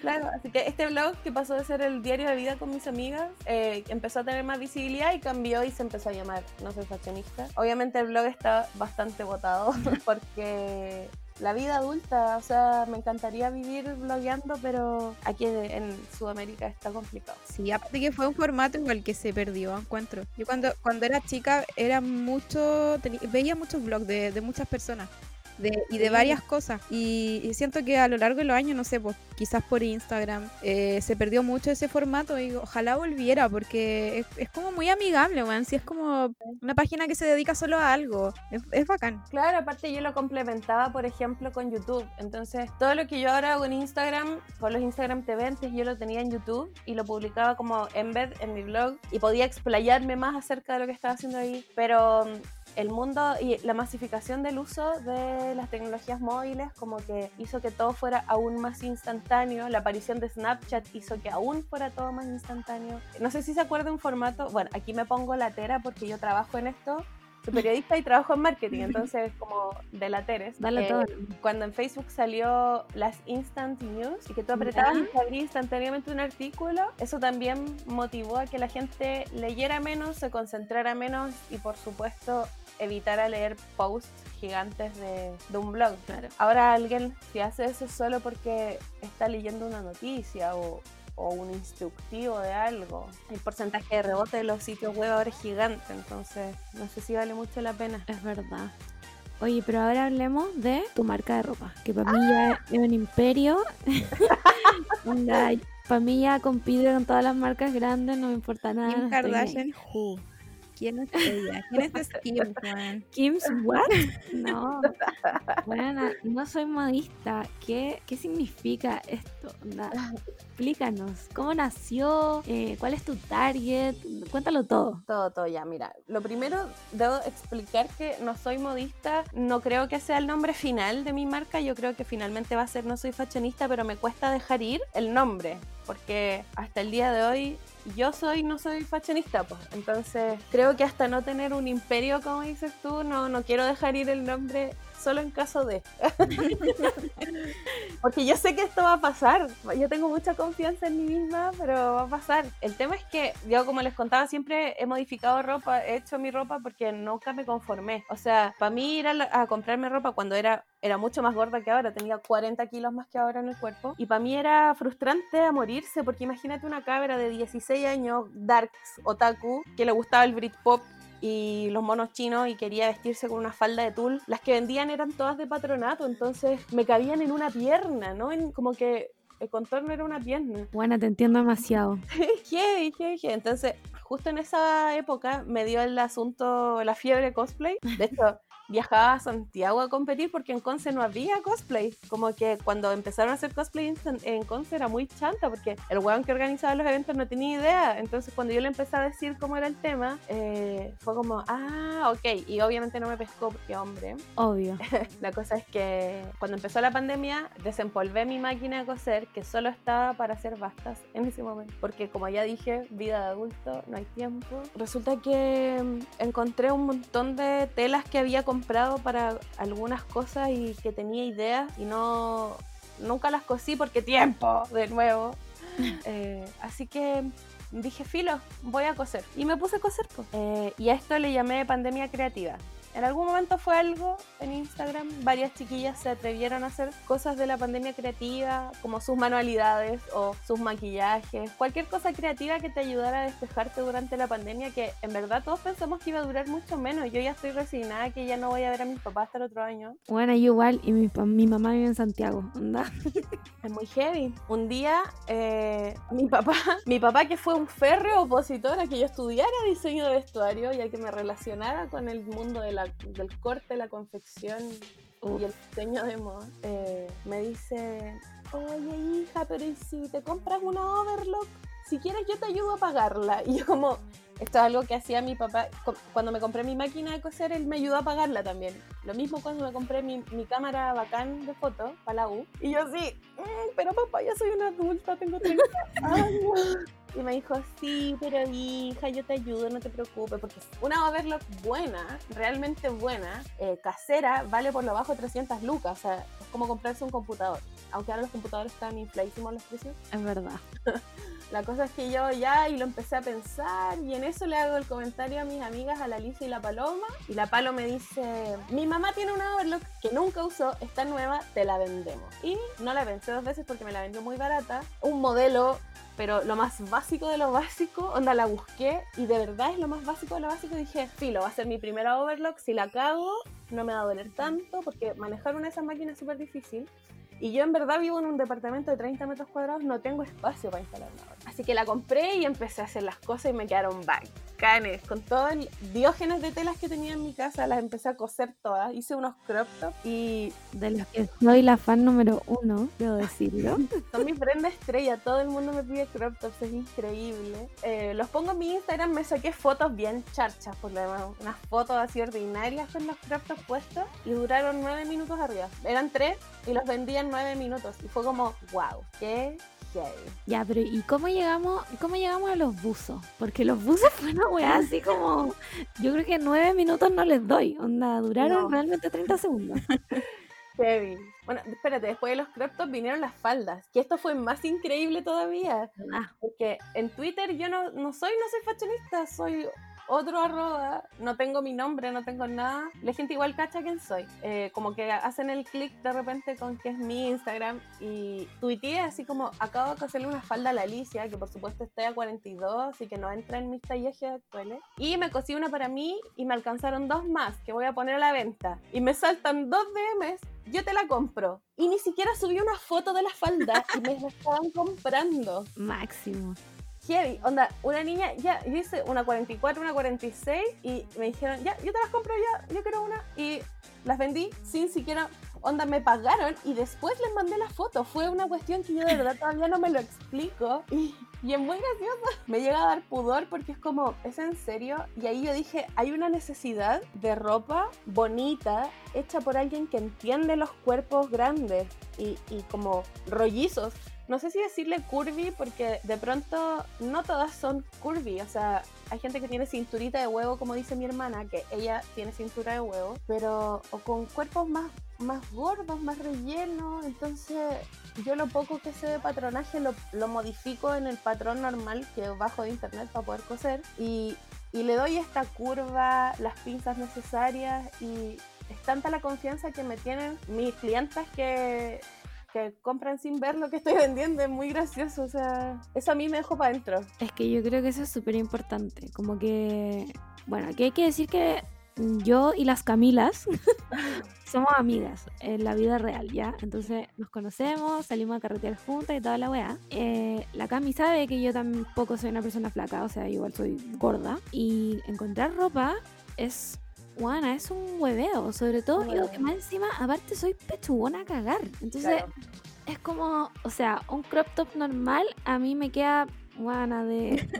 Ni siquiera de sostén, weón. Queda Entonces es como, qué bacán que haya alguien que entienda más encima que, que este estándar como de ser como ya plus size pero curvy no es como, puta, no eres la, ¿cómo se llama esta mina típica? Como la Ashley Graham puede ser, Ah, Claro. sí. ¿cachai? Que es como teta, cintura, poto, ¿cachai? Entonces Y no, no existe guata en ese cuerpo, no hay guata. No hay guata en esa weá. Entonces tú veis eso y te miráis a ti y decís como, chucha, pero entonces, ¿qué soy yo? Ese es un tema igual heavy porque dentro de la, representa de la representación de los cuerpos, como en los medios, en las figuras públicas, no existen personas con guata, o sea, solo ahora hay en internet. Y Mm. para mí es un tema porque yo tengo un cuerpo atlético, porque practiqué deporte por 25 años eh, constantemente a nivel de competencias nacionales. Entonces, y siendo gorda incluso, para mí era como, ok, tengo, no tengo el, el- el murciélago en los brazos, yo no los tengo. Tampoco tengo celulitis y, y tengo las piernas muy bien formadas y todo. Pero tengo la mansa guata y es como, ¿dónde está esto? ¿Dónde, ¿Dónde me lo meto? Porque por favor, es como, loco, todos los cuerpos son demasiado distintos y me acuerdo muy bien que en algún momento Fashion Spark hizo bien la pega. No lo digo porque yo era modelo de Fashion Ah, pero hubo, hubo una época en donde habían, eh, eh, habíamos cuatro plus size. La oficial, obvio, eh, era la más alta de todas, pero era una muy alta. Estaba la Monrix también, que pese a que, y, y otra cabra más, y pese a que somos todas de cuerpos muy distintos, éramos todas de la misma talla en esa época. Entonces, ahí te das cuenta que la pega estaba bien hecha porque tenían las pinzas correctas, los tamaños correctos. Onda, el nivel de frustración de las mujeres cuando van a comprarse ropa Sí, las mujeres en general, no estoy diciendo las de talla grande, todas. sí, yo, yo como que estoy como en esa, desde esa vereda, onda, como que yo soy la embajadora de la talla 38 y talla M, onda, como que yo sé que esas weas me quedan bien. Pero me ha pasado estar frente a frente a un eh, probador y llorar porque la wea me queda mal, ¿cachai? Y es, y es como, ya, a lo mejor era de mi talla, pero ¿en talla de quién? Como que a lo mejor en, en- en esa marca era una talla mucho más o mucho menos porque no sé quién me- media la, quién mide las tallas, como que no entiendo esa wea. Y esa presión de que a lo mejor soy una talla más, Claro. es como, bueno, es que no, no puede ser, ¿cachai?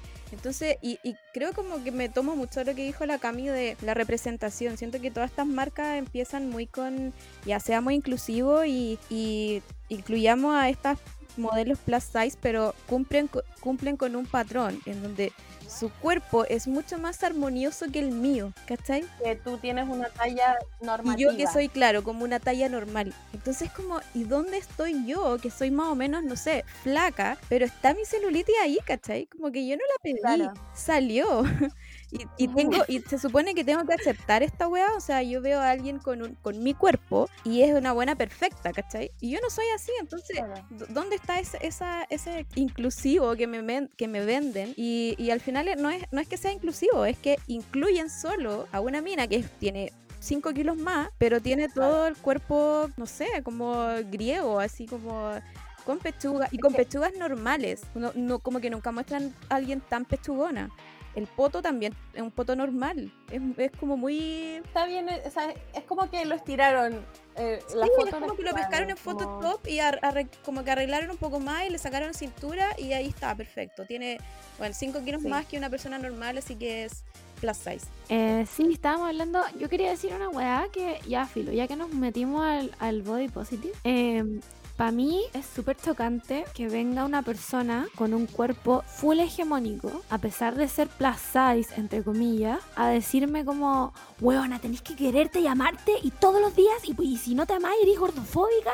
Y, y es como, amiga, ¿cómo te explico que tú eres alta, tienes pechugas, tienes cintura, tienes poto, weona, nada de celulitis, y si tenís no se te nota, ¿cachai? Onda, yo, por favor, onda, déjame odiarme un día.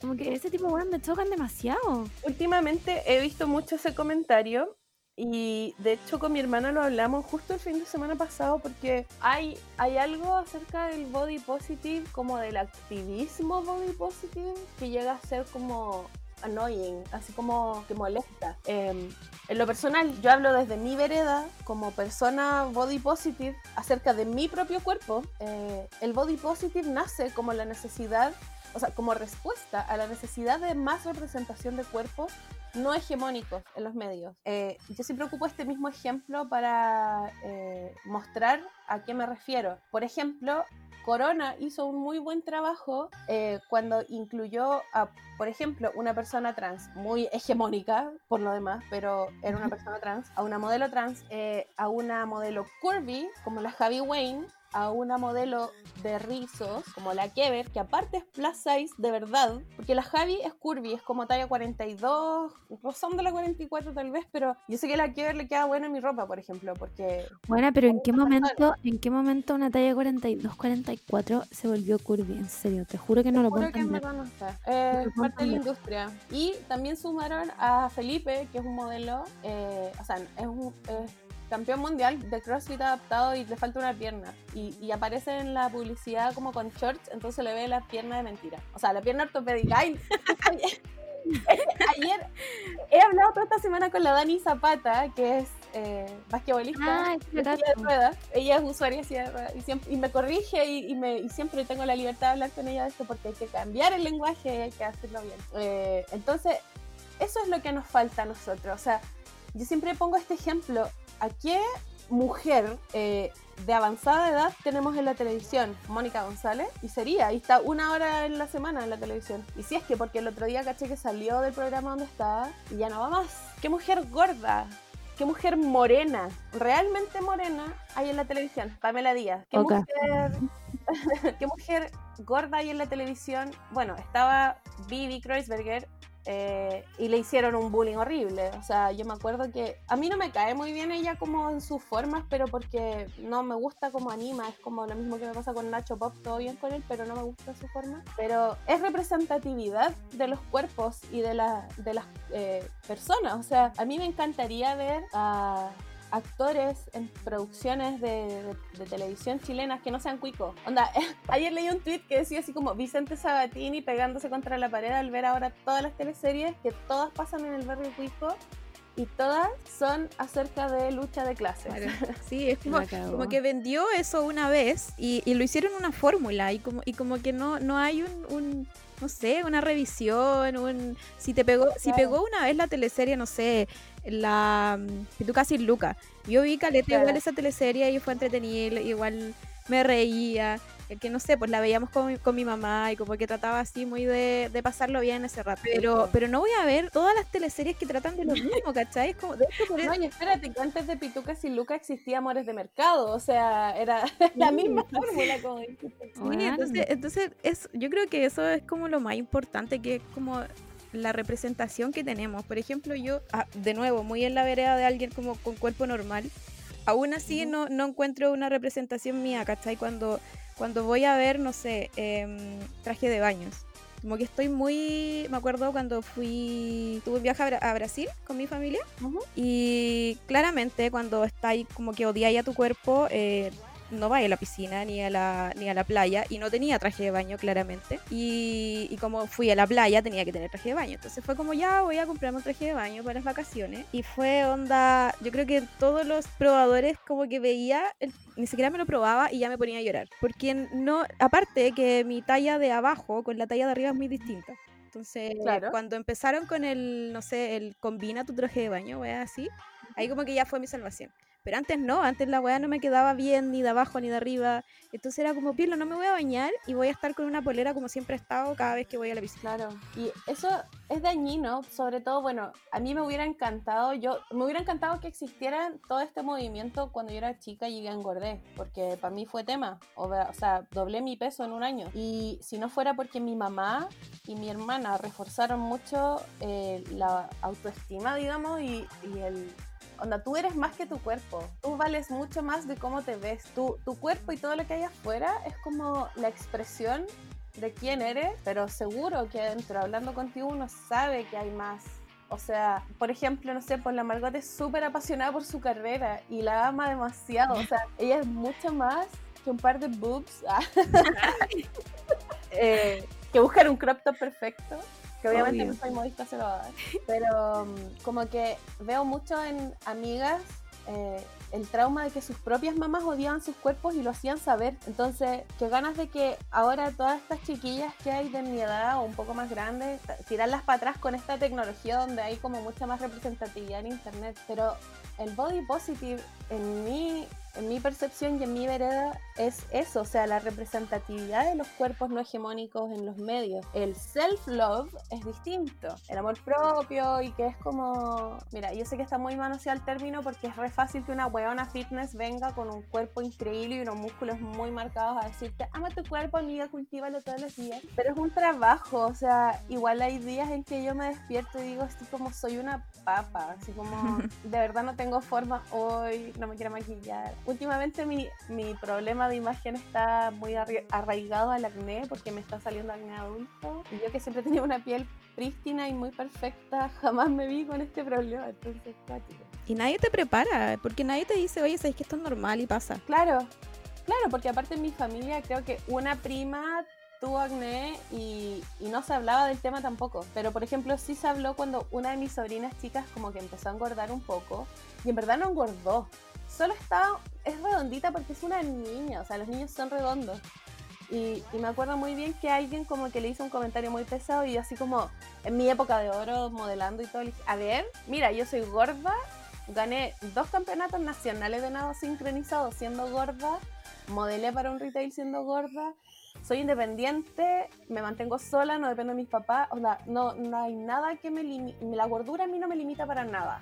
Como que mi cuerpo jamás me ha limitado para nada. Puta, yo creo que tengo un testimonio demasiado distinto a, ustedes dos. Yo también toda mi vida fui gorda desde chica, pero para mí nunca fue un problema, a pesar de que en mi familia todos eran flacos. O sea, mi mamá es una weá que mi mamá no debe pesar más de 50 kilos, ¿cachai? Nunca ha pesado más de 50 kilos y yo ahora más grande sí noto como las cosas que ella hacía cuando yo era chica, como, a ver, no, sírvete un poquito menos, ¿cachai? Que en ese minuto, a mí, la verdad, una súper sincera, me importaba un pico. Me importaba un pico durante el colegio porque además yo mm, como que, sí, soy gótica y todo, pero me he dado cuenta que igual soy sociable, ¿cachai? Como que yo tenía muchos amigos en el colegio, e-, era muy amiga de mi curso, era, bueno, era voy a decirlo, yo creo que era popular, ¿ya? Al menos una de nosotras era popular. Vamos, estoy bien, estoy bien. Encima como era gótica, como que todos me cachaban, entonces, filo, yo nunca tuve un problema con eso. La Darks buena onda. Y después entré a la U y, como que cambió la wea, ¿cachai? Fue distinto, conocí otras personas, conocí otras realidades también. Eh, y me dio la weá y bajé en un año de haber bajado 50 kilos, ¿cachai? Y yo estaba flaca, flaca, flaca. Con un pelo de Rapunzel. así. Sí, el pelo larguísimo y pesaba, weá, una weá que nunca había pesado en mi vida. Entonces, pero la weá venía con comer 500 calorías al día, ¿cachai? Que todos sabemos que es una weá, obviamente que no es sana. Claro. Y después, bueno, me puse a pololear y toda la weá y todo el peso que bajé lo volví a subir, pues, ¿cachai? Y a pesar de que yo igual tengo esta parada, eh, o sea, creo que aprendí a tener esta parada de que ya mi cuerpo no es perfecto, igual tengo que quererlo, hay días que lo odio, pero igual tengo que quererlo. Igual en, en cierto punto como que ya tuve como el taste of being skinny, ¿cachai? Y esa weá igual me pena. Como, weona, te veis bien con esto. Pero si llegarais a pesar lo que pesaba antes, te veríais mucho mejor. Ya, y ahí es donde hay un problema. Como que no, en nuestra mente viene grabado el tema de que ser flaco es igual a ser bonito y a ser atractivo para los demás, mm. ser sexy, deseable. Y en verdad es como, what? Como que cuando yo era adolescente entonces sí me jotearon harto, sí alcancé a pasar como por esa época en donde la gente como que se hace ojito, yo no estaba ni ahí, por supuesto. Em, y a mí me pasó al revés, onda yo era vista, eh, yo me veía, pero empecé a engordar y me invisibilicé. Mm. La gente ya no me consideraba, yo tenía que hacer cosas extraordinarias como para que, o, o por ejemplo, yo usaba muletas y era gorda, entonces era doblemente invisible. Puta la wea. Pasé de ser una mina que, que competía, que tenía un bonito físico, que tocaba en una banda y que era como popular, no en el colegio por supuesto porque estaba rodeada de puros cabezas músculos en ese año, eh, pero pasé a no ser nada, y, no nadie, nada, onda, nada. Mm. Y empecé a, a, sacar la voz como que eso me hizo de partida defenderme más, hablar más fuerte, gesticular más. En mi familia son todos muy ruidosos, entonces como que todos hablan con las manos.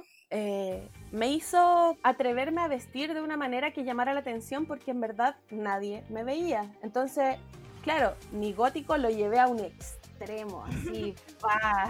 Entonces es heavy porque uno a esa edad de la adolescencia quiere ser alguien, quiere notarse, quiere O al menos, o al menos está ahí en la búsqueda de algo. Claro, pero está ahí como que quieres ser visto. Entonces, cuando llegas a la edad adulta y tenéis este taste of, como que ya sabéis cómo es, a mí en verdad ya me da lo mismo la weá, como ya, chicos. como las únicas veces que he llamado la atención ahora de grande con, con ropa o con lo que sea, ha sido porque la gente me dice que soy muy guatona para un bikini y es como, no, me queda bien, cállate. ¿Y quién dice? ¿Quién dice que eres, que eres guantona para alguien? Como quién es esa persona, como, eh, disculpa, ¿sabes qué? Tengo que decirte que como, ¿Eres no la, la policía de, de los bikinis? Qué rabia, La policía de la ropa, como, Claro. qué chucha. Entonces, nada, ah, eso, como, eso es muy importante. Yo por, Sí, yo por, yo por ejemplo, eh, yo hice ballet cuando, cuando iba al colegio y tenía un cuerpo muy de ballet, se pueden imaginar. Y de repente, gracias a la adolescencia, aparecieron pechugas. Y uno sabe, cuerpo, ballet, no tienen pechugas. Es como una weá, como, no sé, siento que si alguien elige el ballet es porque, no sé, no tiene pechuga. Una weá que todos los cuerpos son iguales, porque los ejercicios y, to- y toda la weá. Entonces, Ujú. yo ahí estaba con mis pechugas. Me acuerdo cuando ocupábamos lo- lo- los body, ocupábamos lo- los trajes con lo que uno se presenta al final. Era como, ¿qué voy a hacer con esto? Onda, ¿cómo escondo esta weá? Que aparte, las pechugas hacen ver más gorda. Y, y mis compañeras, que eran, bueno, la- las Skinny Squad. Entonces, fue, eso fue una de las razones que yo lo dejé y quedó ahí. Y porque me sentía mal yo, ¿cachai? Nadie me dijo como filo, si tú querés seguir haciendo esto, hazlo, da lo mismo, da lo mismo si Claro. pechuga, como filo. Podremos, no sé, buscar otra, otra alternativa. Entonces igual, igual es triste porque como que, o sea, pasé todo mi, todo mi tiempo de, de colegio haciendo danza y aparecieron estas weas que yo no pedí y ahí quedó, ¿cachai? Claro, y es algo que a nosotras no nos enseñan y, y mencionaste algo así como, como con la ropa y el cambio del cuerpo y es algo que yo misma he tenido esta conducta y lo veo en mi hermana y lo he visto en mi hermana varias veces porque ella ha tenido como mood swings de, o sea, como cambios de peso muy que son no, no son tan notorios porque ella es delgada pero que sí, por ejemplo, se nota si engorda un poco o, o bla. Em, la ro- cuando tú compras algo y dices, filo, bajo dos kilos y me queda bueno. Y te lo compré y nunca bajaste los dos kilos. o Mira sea, esa wea. la mentira más grande que te puedes decir a ti misma. Y eh, ahí es donde sale como es el lema que yo le tengo puesto a las tarjetitas que entrego para agradecer las compras. Y es como, hay que recordar siempre que tú no tienes que modificar tu cuerpo para entrar en una prenda de ropa. La ropa es la que tiene que modificarse para entrar a tu cuerpo. ¿Qué tan descabellado es que yo piense que yo, un ser humano pensante, inteligente, amable, tengo que modificar mi, a- a- mi, mi anatomía para poder entrar en una prenda de ropa que yo con un tijeretazo la modifico? Claro. Onda, es ridículo pensar que, ah, voy a bajar de peso para que entre en esta cuestión. No, amiga, no, tú nunca has tenido que cambiar, tú, tú estás bien, tu cuerpo está bien. O sea, y es algo que de verdad como que a mí me llama mucho la atención de que cuando he mandado las ropas que coso y reciben las chiquillas esta tarjeta es como... En verdad sí, po. He pasado toda mi vida diciendo, ah, voy a bajar dos kilos para entrar en este vestido. Y en verdad no, pues al vestido se le agrega un pedazo de tela y te entró. Fin del problema. O sea, ¿por qué me voy a comprar una polera que voy a poder usar recién en cinco meses cuando baje de peso? Qué rabia esa weá. ¿Por qué uno no hace eso, weón? Yo creo que lo más sanador que he hecho en toda mi vida es regalar o vender toda la ropa de cuando era flaca. Cuando, porque claramente la weá ahora no me entra en, me entra en una pechuga. Dije en un minuto que creo que empezó a coincidir como cuando me empecé a juntar contigo, Cami. Camis. Eh, que en un minuto fue como, porque también me pasaba que yo tampoco tenía otras amigas como gordas, ¿cachai? Entonces todas mis amigas eran flacas toda mi vida y yo como que ya no era flaca y era como, concha de tu madre, ¿qué hago? ¿Qué me voy a poner? Y volví a la ropa, a, bueno, esta weá que tú decías como la, la tela de flores gigante, como el vestido de Homero, no. ¿cachai? El vestido de Homero, no. Entonces, No, por favor. Es que me vi. Yo te juro que me vi en esto como un día probándome ropa y salgo el probador y le dije a mi mamá, tengo 72 años. Y mi mamá cagada de la risa, como sacate esa weá. Como, ¿por qué estoy buscando ropa acá? O sea, ¿por qué no me, no me dan ropa de mi talla? No hay ropa de mi talla, no hay variedad. ¡Ah! Y ahí fue cuando dije, voy a coserme yo la ropa que tanto. No me conformo con esto. ¿Cachai? Entonces como que en un minuto yo también dije como, Juan, ¿por qué tengo guardados vestidos talla XS en mi weá? cuando probablemente nunca en la puta vida vuelva a ser una talla XS, ¿cachai? Claro. ¿Para qué? Los tengo ahí para puro mirarlo y decir como, oh, puta, alguna vez fui flaca. Juan, filo, los regalé todos. ¿Cachai? Sí, puro daño la wea. Dije, chao, yo no necesito Sí. esta mierda, adiós, filo. Y como que cuando empecé a tener amigas con otros tipos de cuerpo, fue como, guana, ¿sabéis qué weá? Me voy a poner la weá que se me pare la raja y voy a ir a bailar a la blondie y me importa un pico. no me importa nada. De hecho, esa falda, la que todas amamos, que usé ese día en la blondie, weón, yo no me la iba a poner. Y después dije como, Juan, obvio que la Cami se pondría esta weá, ya filo, me la voy a poner nomás. Chao. Era preciosa. Y te veías maravilloso. Yo, La ¿a Cami me dice como, weona, te vi con esa falda y ahora yo también uso falda así. Y yo como, ¿qué es este círculo de amor? Ah, Es que yo me acuerdo que abrí la puerta y mi reacción cuando vi a la Margot fue como, ¿qué? Así como, y yo en pijama, porque recordemos que ese día yo estaba en pijama y no iba a salir. Obvio.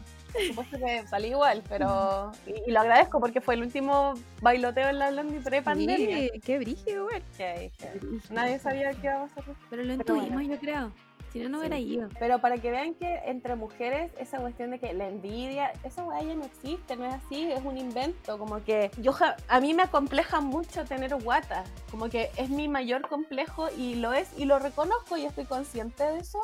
Y cuando vi a la Margot con esa falda y dije, y con y como con una polera cortita, man, encima, y con Sí. escote, y yo así como, ¿qué? Y el pelo teñido mitad y mitad. Yo como, weón, la próxima vez que voy a la Blondie voy a ir así. Y obviamente no hubo ninguna vez. Pero para la próxima real, vamos, a- vamos a ir todas, vamos a hacer todos cosplay 2023. de, de Margot. Vamos a hacer nuestro show, filo. No me importa nada. Yo en ese sí, día, yo sí, por ejemplo, ahora, ahora no pasa porque igual hemos evolucionado y el feminismo nos ha, nos ha arreglado la vida. Pero yo sí, por ejemplo, tengo un drama que yo creo que me ha seguido toda mi vida y onda, hablamos con mi psicólogo días y días de esta wea, de que yo tengo pelos en los brazos. ¿Cachai? Y yo cuando era chica no tuve ningún problema, ¿cachai? Como que nadie me dijo nada. Y me acuerdo, yo fui a un colegio de puras mujeres, me acuerdo que cuando estábamos justo como en la adolescencia, mis compañeras me decían como, o no tan compañeras, sino como gente muy random más encima, me decía como, pero se supone que las mujeres no tienen que tener pelo en los brazos. Y yo, chica, así como, ¿qué voy a hacer ahora porque tengo pelo en los brazos? Onda, me saco mi, mi cartel de mujer, ya no soy mujer. Onda, soy... No cumplo con los parámetros de ser mujer, así que, filo, me tengo que ir al otro patio. Entonces, y, su- y sufrí caleta y he sufrido todavía ahora. O sea, ponte tú en verano. Hay veces que igual salgo con polera manga larga porque no quiero que me vean, ¿cachai? Y es súper triste, weón. Me cago en calor solo porque alguien quizás, tengo como esa weá metida, que alguien quizás me va a ver raro o me va a decir, oye, no sé, pues sácatelo por último, ¿cachai? Y, y hubo un tiempo en donde me saqué los, los pelos y sufría mucho. Y después dije, ¿sabes qué más? Gracias feminismo, filo. ¿Sabes qué? ¿Por qué me tengo que sacar los pelos? Si a alguien le incomoda que tenga pelo en los brazos, filo, chao. Weón, no entiendo esa weá, es como, son pelos, weón, no puedas venenosa, ¿cachai? Como, Claro. como, ¿qué te importa? Además que, yo no, como que esa weá de los pelos de los brazos lo encuentro increíble, como que yo ni siquiera sabía que uno se podía depilar los brazos. como, claro. O sea, ya eh, el ala te lo creo porque es una un constructo Sí, social pues. que está demasiado arraigado y, Sí.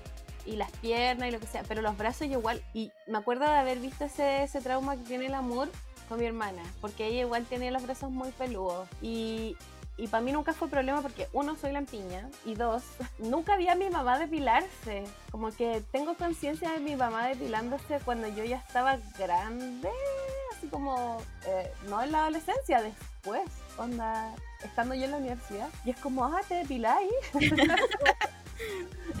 Bueno, esa weá es muy real ahora que lo pienso. Mi mamá fue el francesa, nunca en su la vida se depila. Y yo no me acuerdo tampoco cuando chica como mi mamá depilándose. Por eso como que cuando la gente de repente en el colegio decía como, sí, filo, me fui a depilar los brazos. Y yo como, ah, ¿por Claro, qué? ¿Cómo qué? ¿Qué significa? ¿Cómo? Explíquenme, ¿cachai? claro. Pero brígido que, Yo dije que cualquier wea puede ser un complejo, como, no sé, porque tú, a mí hay una wea que yo no hago nunca y esa wea de sacarme las cejas, weón, lo hago, de repente siento como las dejo crecer al máximo, solo para cuando el día de más aburrimiento de mi vida diga como, ya, filo, hoy día vamos a sacar las cejas, ¿cachai? Como, pero no, onda, hay gente que la compleja mucho esa wea también, no sé, siento que Pero todo puede ser un complejo. Casi siempre eso pasa con los otros, ¿cachai? Como que a eso me refería. Para mí, o no sé, mi familia, Claro. como que nunca nadie me dijo, eh, depílate. No sé, mi mamá tampoco no me dijo, eh, tenés pelo en los brazos. no- como que nadie lo hizo obvio, ¿cachai? Pero Claro. viene otra persona de afuera y me hizo a mí ver una weá que yo que nunca me había, nunca había sido complejo para mí y me creó un complejo, ¿cachai? Que me sigue hasta ahora. Entonces esa, esa weá la gente, la gente no se da cuenta quizás cuando, cuando para esa persona a lo mejor fue un comentario, ¿cachai? Pero, pero para uno no es tan así y por eso uno tiene que tener cuidado también con lo que, con lo, con lo que uno opina del cuerpo del otro, que ¿por qué uno opina? No es, no es algo, no es algo que uno quiera. Y es algo como, o sea, si te salen pelos es porque descendemos del mono, es como evidentemente vamos a tener pelos, algunos más que otros, algunos más gruesos que otros, no sé, como que, oye, es como, una vez pasó que iba en el metro con una amiga que no usa sostenes y eh, iba con una polera de algodón y estábamos en el andén del metro y por supuesto que se le marcaban los pezones y se le acercó una señora y le dijo, mijita, se le ven los pezones. Y fue como, ¡Oh, tengo pezones. Y me acuerdo esa reacción que tuvo para trolear a la vieja. Y yo sé que la señora lo hizo con su la mejor de las intenciones, porque nuestros cuerpos, sean o no sean eh, atractivos, eh, socialmente aceptados, etcétera, son objeto de deseo y placer y comentarios de los hombres y del patriarcado. Entonces, entiendo la intención de la señora, pero la reacción de mi amiga fue muy graciosa porque fue como, tengo pezones, Camila, nadie me avisó que tenía pezones. Y yo como, weona, basta, como cállate, la señora no lo hizo de mala onda. y la señora con una cara de puta la weá, así como que se enojó y se fue. Y es como, loca, era una viejita, así como, si me viene a decir un hombre así como, oye, se te ven los pezones, porque tengo pezones, o sea, Man, sí. esa wea- bueno, yo obviamente con la copa que tengo, no tengo, el pri- no tengo el privilegio de el free del nipple. Yo le decía a la Margot que sufría caleta con, con este movimiento del free the nipple, porque Sí. bien, ahora estoy sin sostenes porque estoy en mi casa y me da lo mismo. Pero imagínate un día a día, y eso que yo ni siquiera tengo tantas pechugas, yo, yo creo que se me notan más porque como que es más de lo que debería tener mi cuerpo, pero no es como que tenga tanta pechuga. Y yo digo como, ya voy a vivir mi día a día sin sostenes y es una wea que no se puede porque la wea duele si rebotan. Yo prefiero morirme. Bueno, yo prefiero morirme que andar sin sostener. Una weá que cuando la gente me dice como, weona, pero sácatelo, libérate. Yo como, eh, pesan como 3 kilos cada una. No me la voy a sacar, onda. Respétame. Y esto- eso de, las de las pechugas es cuático porque hay una modelo que es la, no sé cómo se llama, me carga decir la esposa de, pero no sé cómo se llama, así que voy a decir la esposa de. El, se me olvidó hasta el nombre. Puta. Del un pico. eh, John Legend. John Legend. Ah, Chrissy Teigen. Ella. Ya. Ella era, eh, tenía como un poco más de pechuga dentro de lo normal y hacía, cuando era más joven, hacía mucho eh, modelo de trajes de baño, ropa interior y estas cosas. Y hace poco di- dijo que, no sé, como que en, su, en sus 20 se hizo como un app, no sé cómo se llama, pero Sí. la operación de que te suben las pechugas. Sí. Entonces yo decía, weón, esta buena con 20 se hizo esta weá. Y trabajaba en eso, ¿cachai? Y una, una pensaba que tenía las pechugas así normales y que, el, no sé, Dios la hizo así. Y ni siquiera La fue así. Entonces, filo, todos Heavy. vivimos una- en una mentira. A mí me da mucha rabia el tema de las pechugas también porque yo evidentemente no tengo mucha, yo soy copa B. Tengo una gran espalda porque nadadora, pero me da risa porque a mí nunca me... ha- Yo siempre como que miré mis pechugas en menos y, y dije ya, filo, como que lo que me tocó no va. Aparte duermo de guata, entonces las tengo súper separadas, pero sirve mucho para meterse como botellas entre medio y entrarlas a las discos y a los Una bendición. una bendición al final. Eh, el tema es que es tanta la variedad de pechugas que existe que no hay una pechuga estándar. Así como no hay ni un cuerpo estándar. O sea, esa, esas tiendas que te dicen, no, es talla única. Loco, imposible que puedas vender una talla única y te vaya bien, porque No. la talla única no existe. O sea, una, eh, yo creo que una talla única en el espectro de S y M.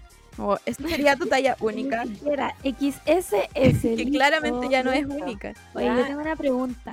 Eh, ¿Qué opináis? ¿Qué opináis de la gente que te fue a huevear? Porque, weona, ¿cómo no hiciste talla menos de la 44? O sea, yo quiero usar ropa, weón. Ya, bueno, para los auditores que están acá. Escuchadores. eh, escuchadores. Exacto, así hablamos nosotros.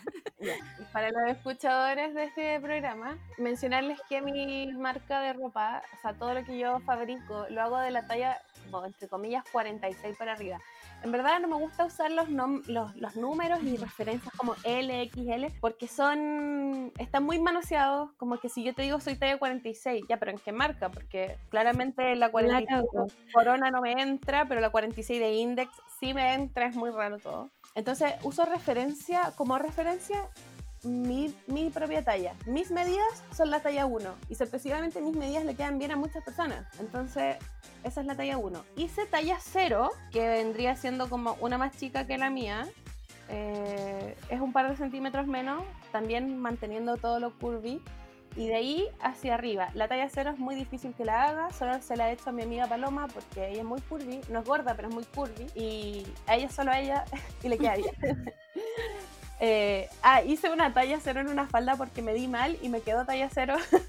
no porque, no porque Una rabia. quería que fuera así. El tema es que me vinieron a hinchar las pelotas porque empecé a hacer buzos para estar comodísima en la cuarentena. Es que debo decir, antes de que termine esta historia, es que estaban demasiado geniales. De hecho, hasta yo estaba así como, ¿qué hago para que me haga uno? Por favor, una excepción para que me haga uno. Pero respeto, respeto. Sabes que me gustaría hacer más chicos también, pero el tema es que no tengo papel para hacerlo en los moldes y no tengo medidas de referencia hacia abajo. Entonces estoy como, mm. bueno, el tema es que empecé a hacer buzos con las tallas de ahí para arriba. eh, para que se hagan una idea, mi talla 46 yo de cintura tengo como 84-90, ahí fluctúa durante el día mi medida de cintura. eh, y sí me puedo comprar ropa en el retail, pero eh, empezaron a reclamarme de por qué no habían tallas más chicas y yo hacía tallas más grandes. La de pantalón más grande que hice es la talla 3, que tiene hasta 140 de cintura, o sea, 140 de cadera y cintura. Y tengo una amiga que medía hace no mucho que tiene 170, entonces ella vendría siendo una talla 6. Eh, el tema es que así como estoy como con el choclo trancado, perdón, voy a ordenar mis ideas, voy a, voy a pensar, voy a pensar. El tema es que como históricamente los, las tallas de los diseñadores del retail y de los manufactura eh, de la gente que manufactura ropa y de la industria del retail en general, eh, ignora, ignora por completo y adrede las tallas de la 44 hacia arriba o incluso de la 46 hacia arriba, eh, para no ser tan dañina, yo también voy a ignorar que existen tallas más chicas, por ahora. Mi objetivo siempre va a ser tallas para que todo el mundo se pueda vestir, y tallas para gente alta, que es distinto a una persona que mide 1,90 y que es talla 46, a una persona que mide 1,60 y es talla 46. Entonces, me gusta, esa es como mi meta máxima sería hacer eso. Obviamente que tener muchos recursos, mucho público y básicamente ser eh, replay para poder hacerlo. Pero eh, no me, no me hueveen, onda, tienen todo un mercado para Sí. ustedes tallas chicas, o sea, yo entiendo a las personas que son talla 34, por ejemplo, de pantalón. Porque tengo una persona que es talla 34 y nunca pilla pantalones que no sean en cacao, como en tallas de niños. Tiene estos pantalones talla 16, onda, de verdad tiene muy chiquititas sus caderas. Y está bien, está bien, o sea, todos los cuerpos son muy diversos. Pero no me güeyís, como que si eres talla 40 y quieres un pantalón de los míos, me halaga, de verdad me halaga. Pero mi público es otro. Yo le coso a la gente más grande. Como que yo onda, vi esa weá y dije como, loco, tenéis todo H&M, todo Forever 21, todo Replay, Falabella, París, Sara, toda la weá, onda. Yo que tengo, tengo una sección mini en el Forever 21 de Costanera. ¿En ¿Cachai? serio? Como, respeta. No, ni- y más encima, o sea, yo, yo digo, ¿por qué me halaga? Porque mis buzos igual son un poco más caros, porque los hago yo todo. O sea, pienso el Obvio. diseño, busco el material que está carísimo, corto la tela en mi casa, la coso, eh, peleo con las viejas en Facebook para que me vendan elástico, con que hago todo y es cansador, onda me dio tendinitis, la primera vez que hice los primeros pantalones me dio tendinitis y no pude coser en tres semanas, como que fue doloroso. Entonces digo, ¿de verdad me queréis comprar un pantalón que vale 16 lucas teniendo uno en tu talla y te podéis comprar dos con esa plata? en cualquier otro retail. O sea, lo agradezco, me halaga de verdad. Sí, pero más encima eran pesadas, ¿cachai? Y era como gente como mala onda, como, weona, pero ¿por qué no si tallas más chica, buena onda? Yo también me quiero vestir. Nada que, nada que ver. O sea, si yo quiero una, un pantalón tuyo, quizás te voy a mandar un DM, voy a decir, por favor, te pago el triple de un pantalón normal. claro. Ahora, igual yo estoy, los diseños me encantaría poder hacer varias tallas de los diseños, pero no hay material porque no está abierto Independencia. Eh, no, mi trabajo de la vida normal no me permite ir a hacer una fila de dos horas afuera de Textil Casis, que es donde están vendiendo ahora todas las franelas. Eh, y me da miedo salir. no voy a ponerme así como real. Oye, eh, no he mirado el tiempo, llevamos 20 horas hablando. sí, casi una hora, baby. Ya. Entonces, yo tengo la última pregunta. ¿Ya? Ya aquí voy. ¿Alguna vez te has sentido discriminada por el body positive? ¿O como por la industria plus size? Sí. ¿Como lo que hablábamos? Sí, el plus size por sí Mira, me voy a, a, explayar. Eh, el plus size por sí solo tiene sus propios estándares de belleza. Y creo que lo redacté muy bien en un post que subí el año pasado. Y es como. Eh, el mundo no está preparado para ver grasa en lugares no convencionales porque no te los muestra. Eh, las grasitas que aparecen al costado de la pechuga, los brazos grandes, las espaldas grandes, los rollos de la espalda. Eso no existe en el plus size actual, es muy limpio, es, muy pulcro, es muy normativo. Entonces, eh, yo he ido a hartos, me han llamado, eh, voy a decir algo muy, me han llamado casting, para comerciales y para, para modelar en ropa interior. Yo soy dentro de todo yo soy muy segura de mi cuerpo, porque sé que mi cuerpo es único y tengo un cuerpo atlético, como que podría quedar en esa casting, pero tengo guata y eso es lo que a mí me juega en contra. Todas las modelos plus size tienen guatita, pero no tienen guata como tengo yo. Eh, y aparte, tengo el pelo rizado. Mi pelo natural es con rulo y no es el rulo perfecto que tiene eh, como afro, es un rulo desordenado que es muy común en Chile y que acá no, como no existen los productos de belleza para el pelo que sean liberados para cuidar el pelo, quedan desordenados, pues. entonces eh, me han discriminado en esos dos aspectos. Por eso, cuando grabé, ya, otro momento ella, grabé un comercial para Samsung el 2018. Para mí fue bacán verme en pantalla porque dije, una gorda con pelo rizado, teñido de pony, por esa época tenía pelo gris, con tatuajes a la vista, con lentes, bailando y moviendo todo el cuerpo en televisión. Onda, esa cuestión para mí fue bacán. Porque veía en los comentarios eh, puras cosas positivas acerca de la gente que eligieron en ese casting, que eran puras como bellezas no convencionales. Qué bacán, Un mensaje para todas las departamentos de marketing que escuchan este programa. Eh, aprendan a, conocer a su público, onda. Yo estoy segurísima que si París, por ejemplo, pusiera una señora de 50 años con un, no vamos a decir que una talla 44, 46, pero sí una talla 42, 40, que mínimamente bonita, sin operaciones en la cara, con el pelo bien arreglado, venderían mucho más que ahora porque estoy apuntando a un público que no se siente representado, pero si la señora que está en la casa ve a una vieja con un abrigo bacán y tacos y todo, que no es flaca, flaca como esta modelo que la usa. Eh, hay una modelo en Chile nomás que, que tiene cana y es una señora y la usan en todos lados. Eh, si esa señora se ve reflejada en la tele y dice, oye, yo igual me voy a ver bacán con ese abrigo y esos tacos, me los voy a comprar. Están perdiendo plata, chiquillos, así como que. La cagó, la cagó. Como que vamos por más representatividad, weón, por mm. favor. O sea, muy regias serán todas las chiquillas que modelan, de verdad. Pero a mí ya me aburre. Es como, ya, y esa weón nunca me va a entrar. O ya, y yo no uso, no uso tacos, la misma weá, como nunca voy a usar esa weá, ¿cachai? Póngame más diversidad.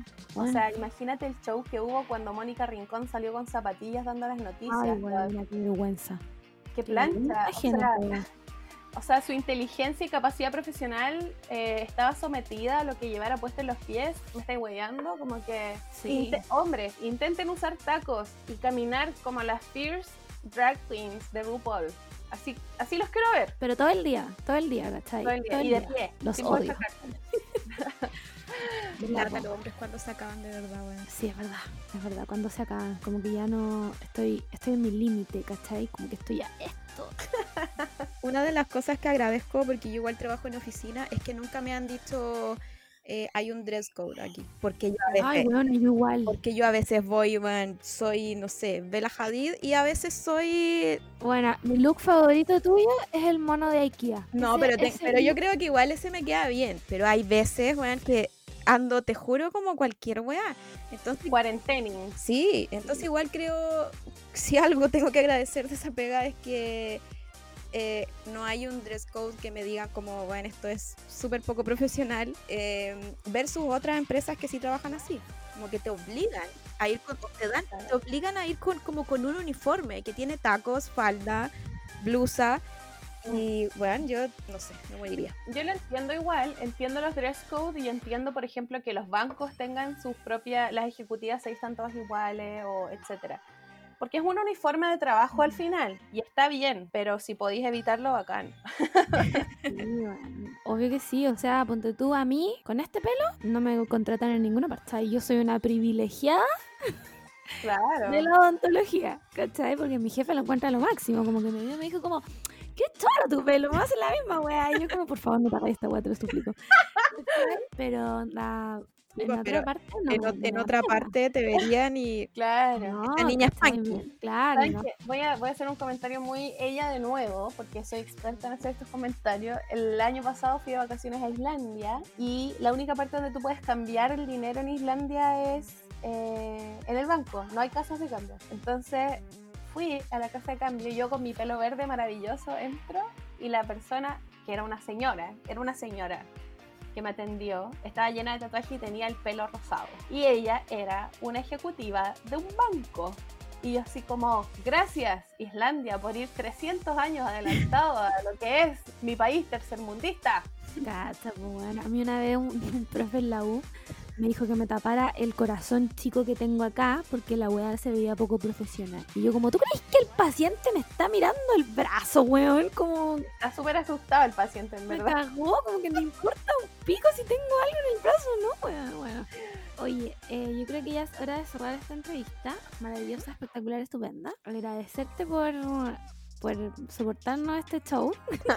Oye, no, gracias a usted por la invitación, lo paso súper bien siempre conversando. Aparte que lo encontré muy terapéutico. Yo nunca había Igual. visto estas cosas.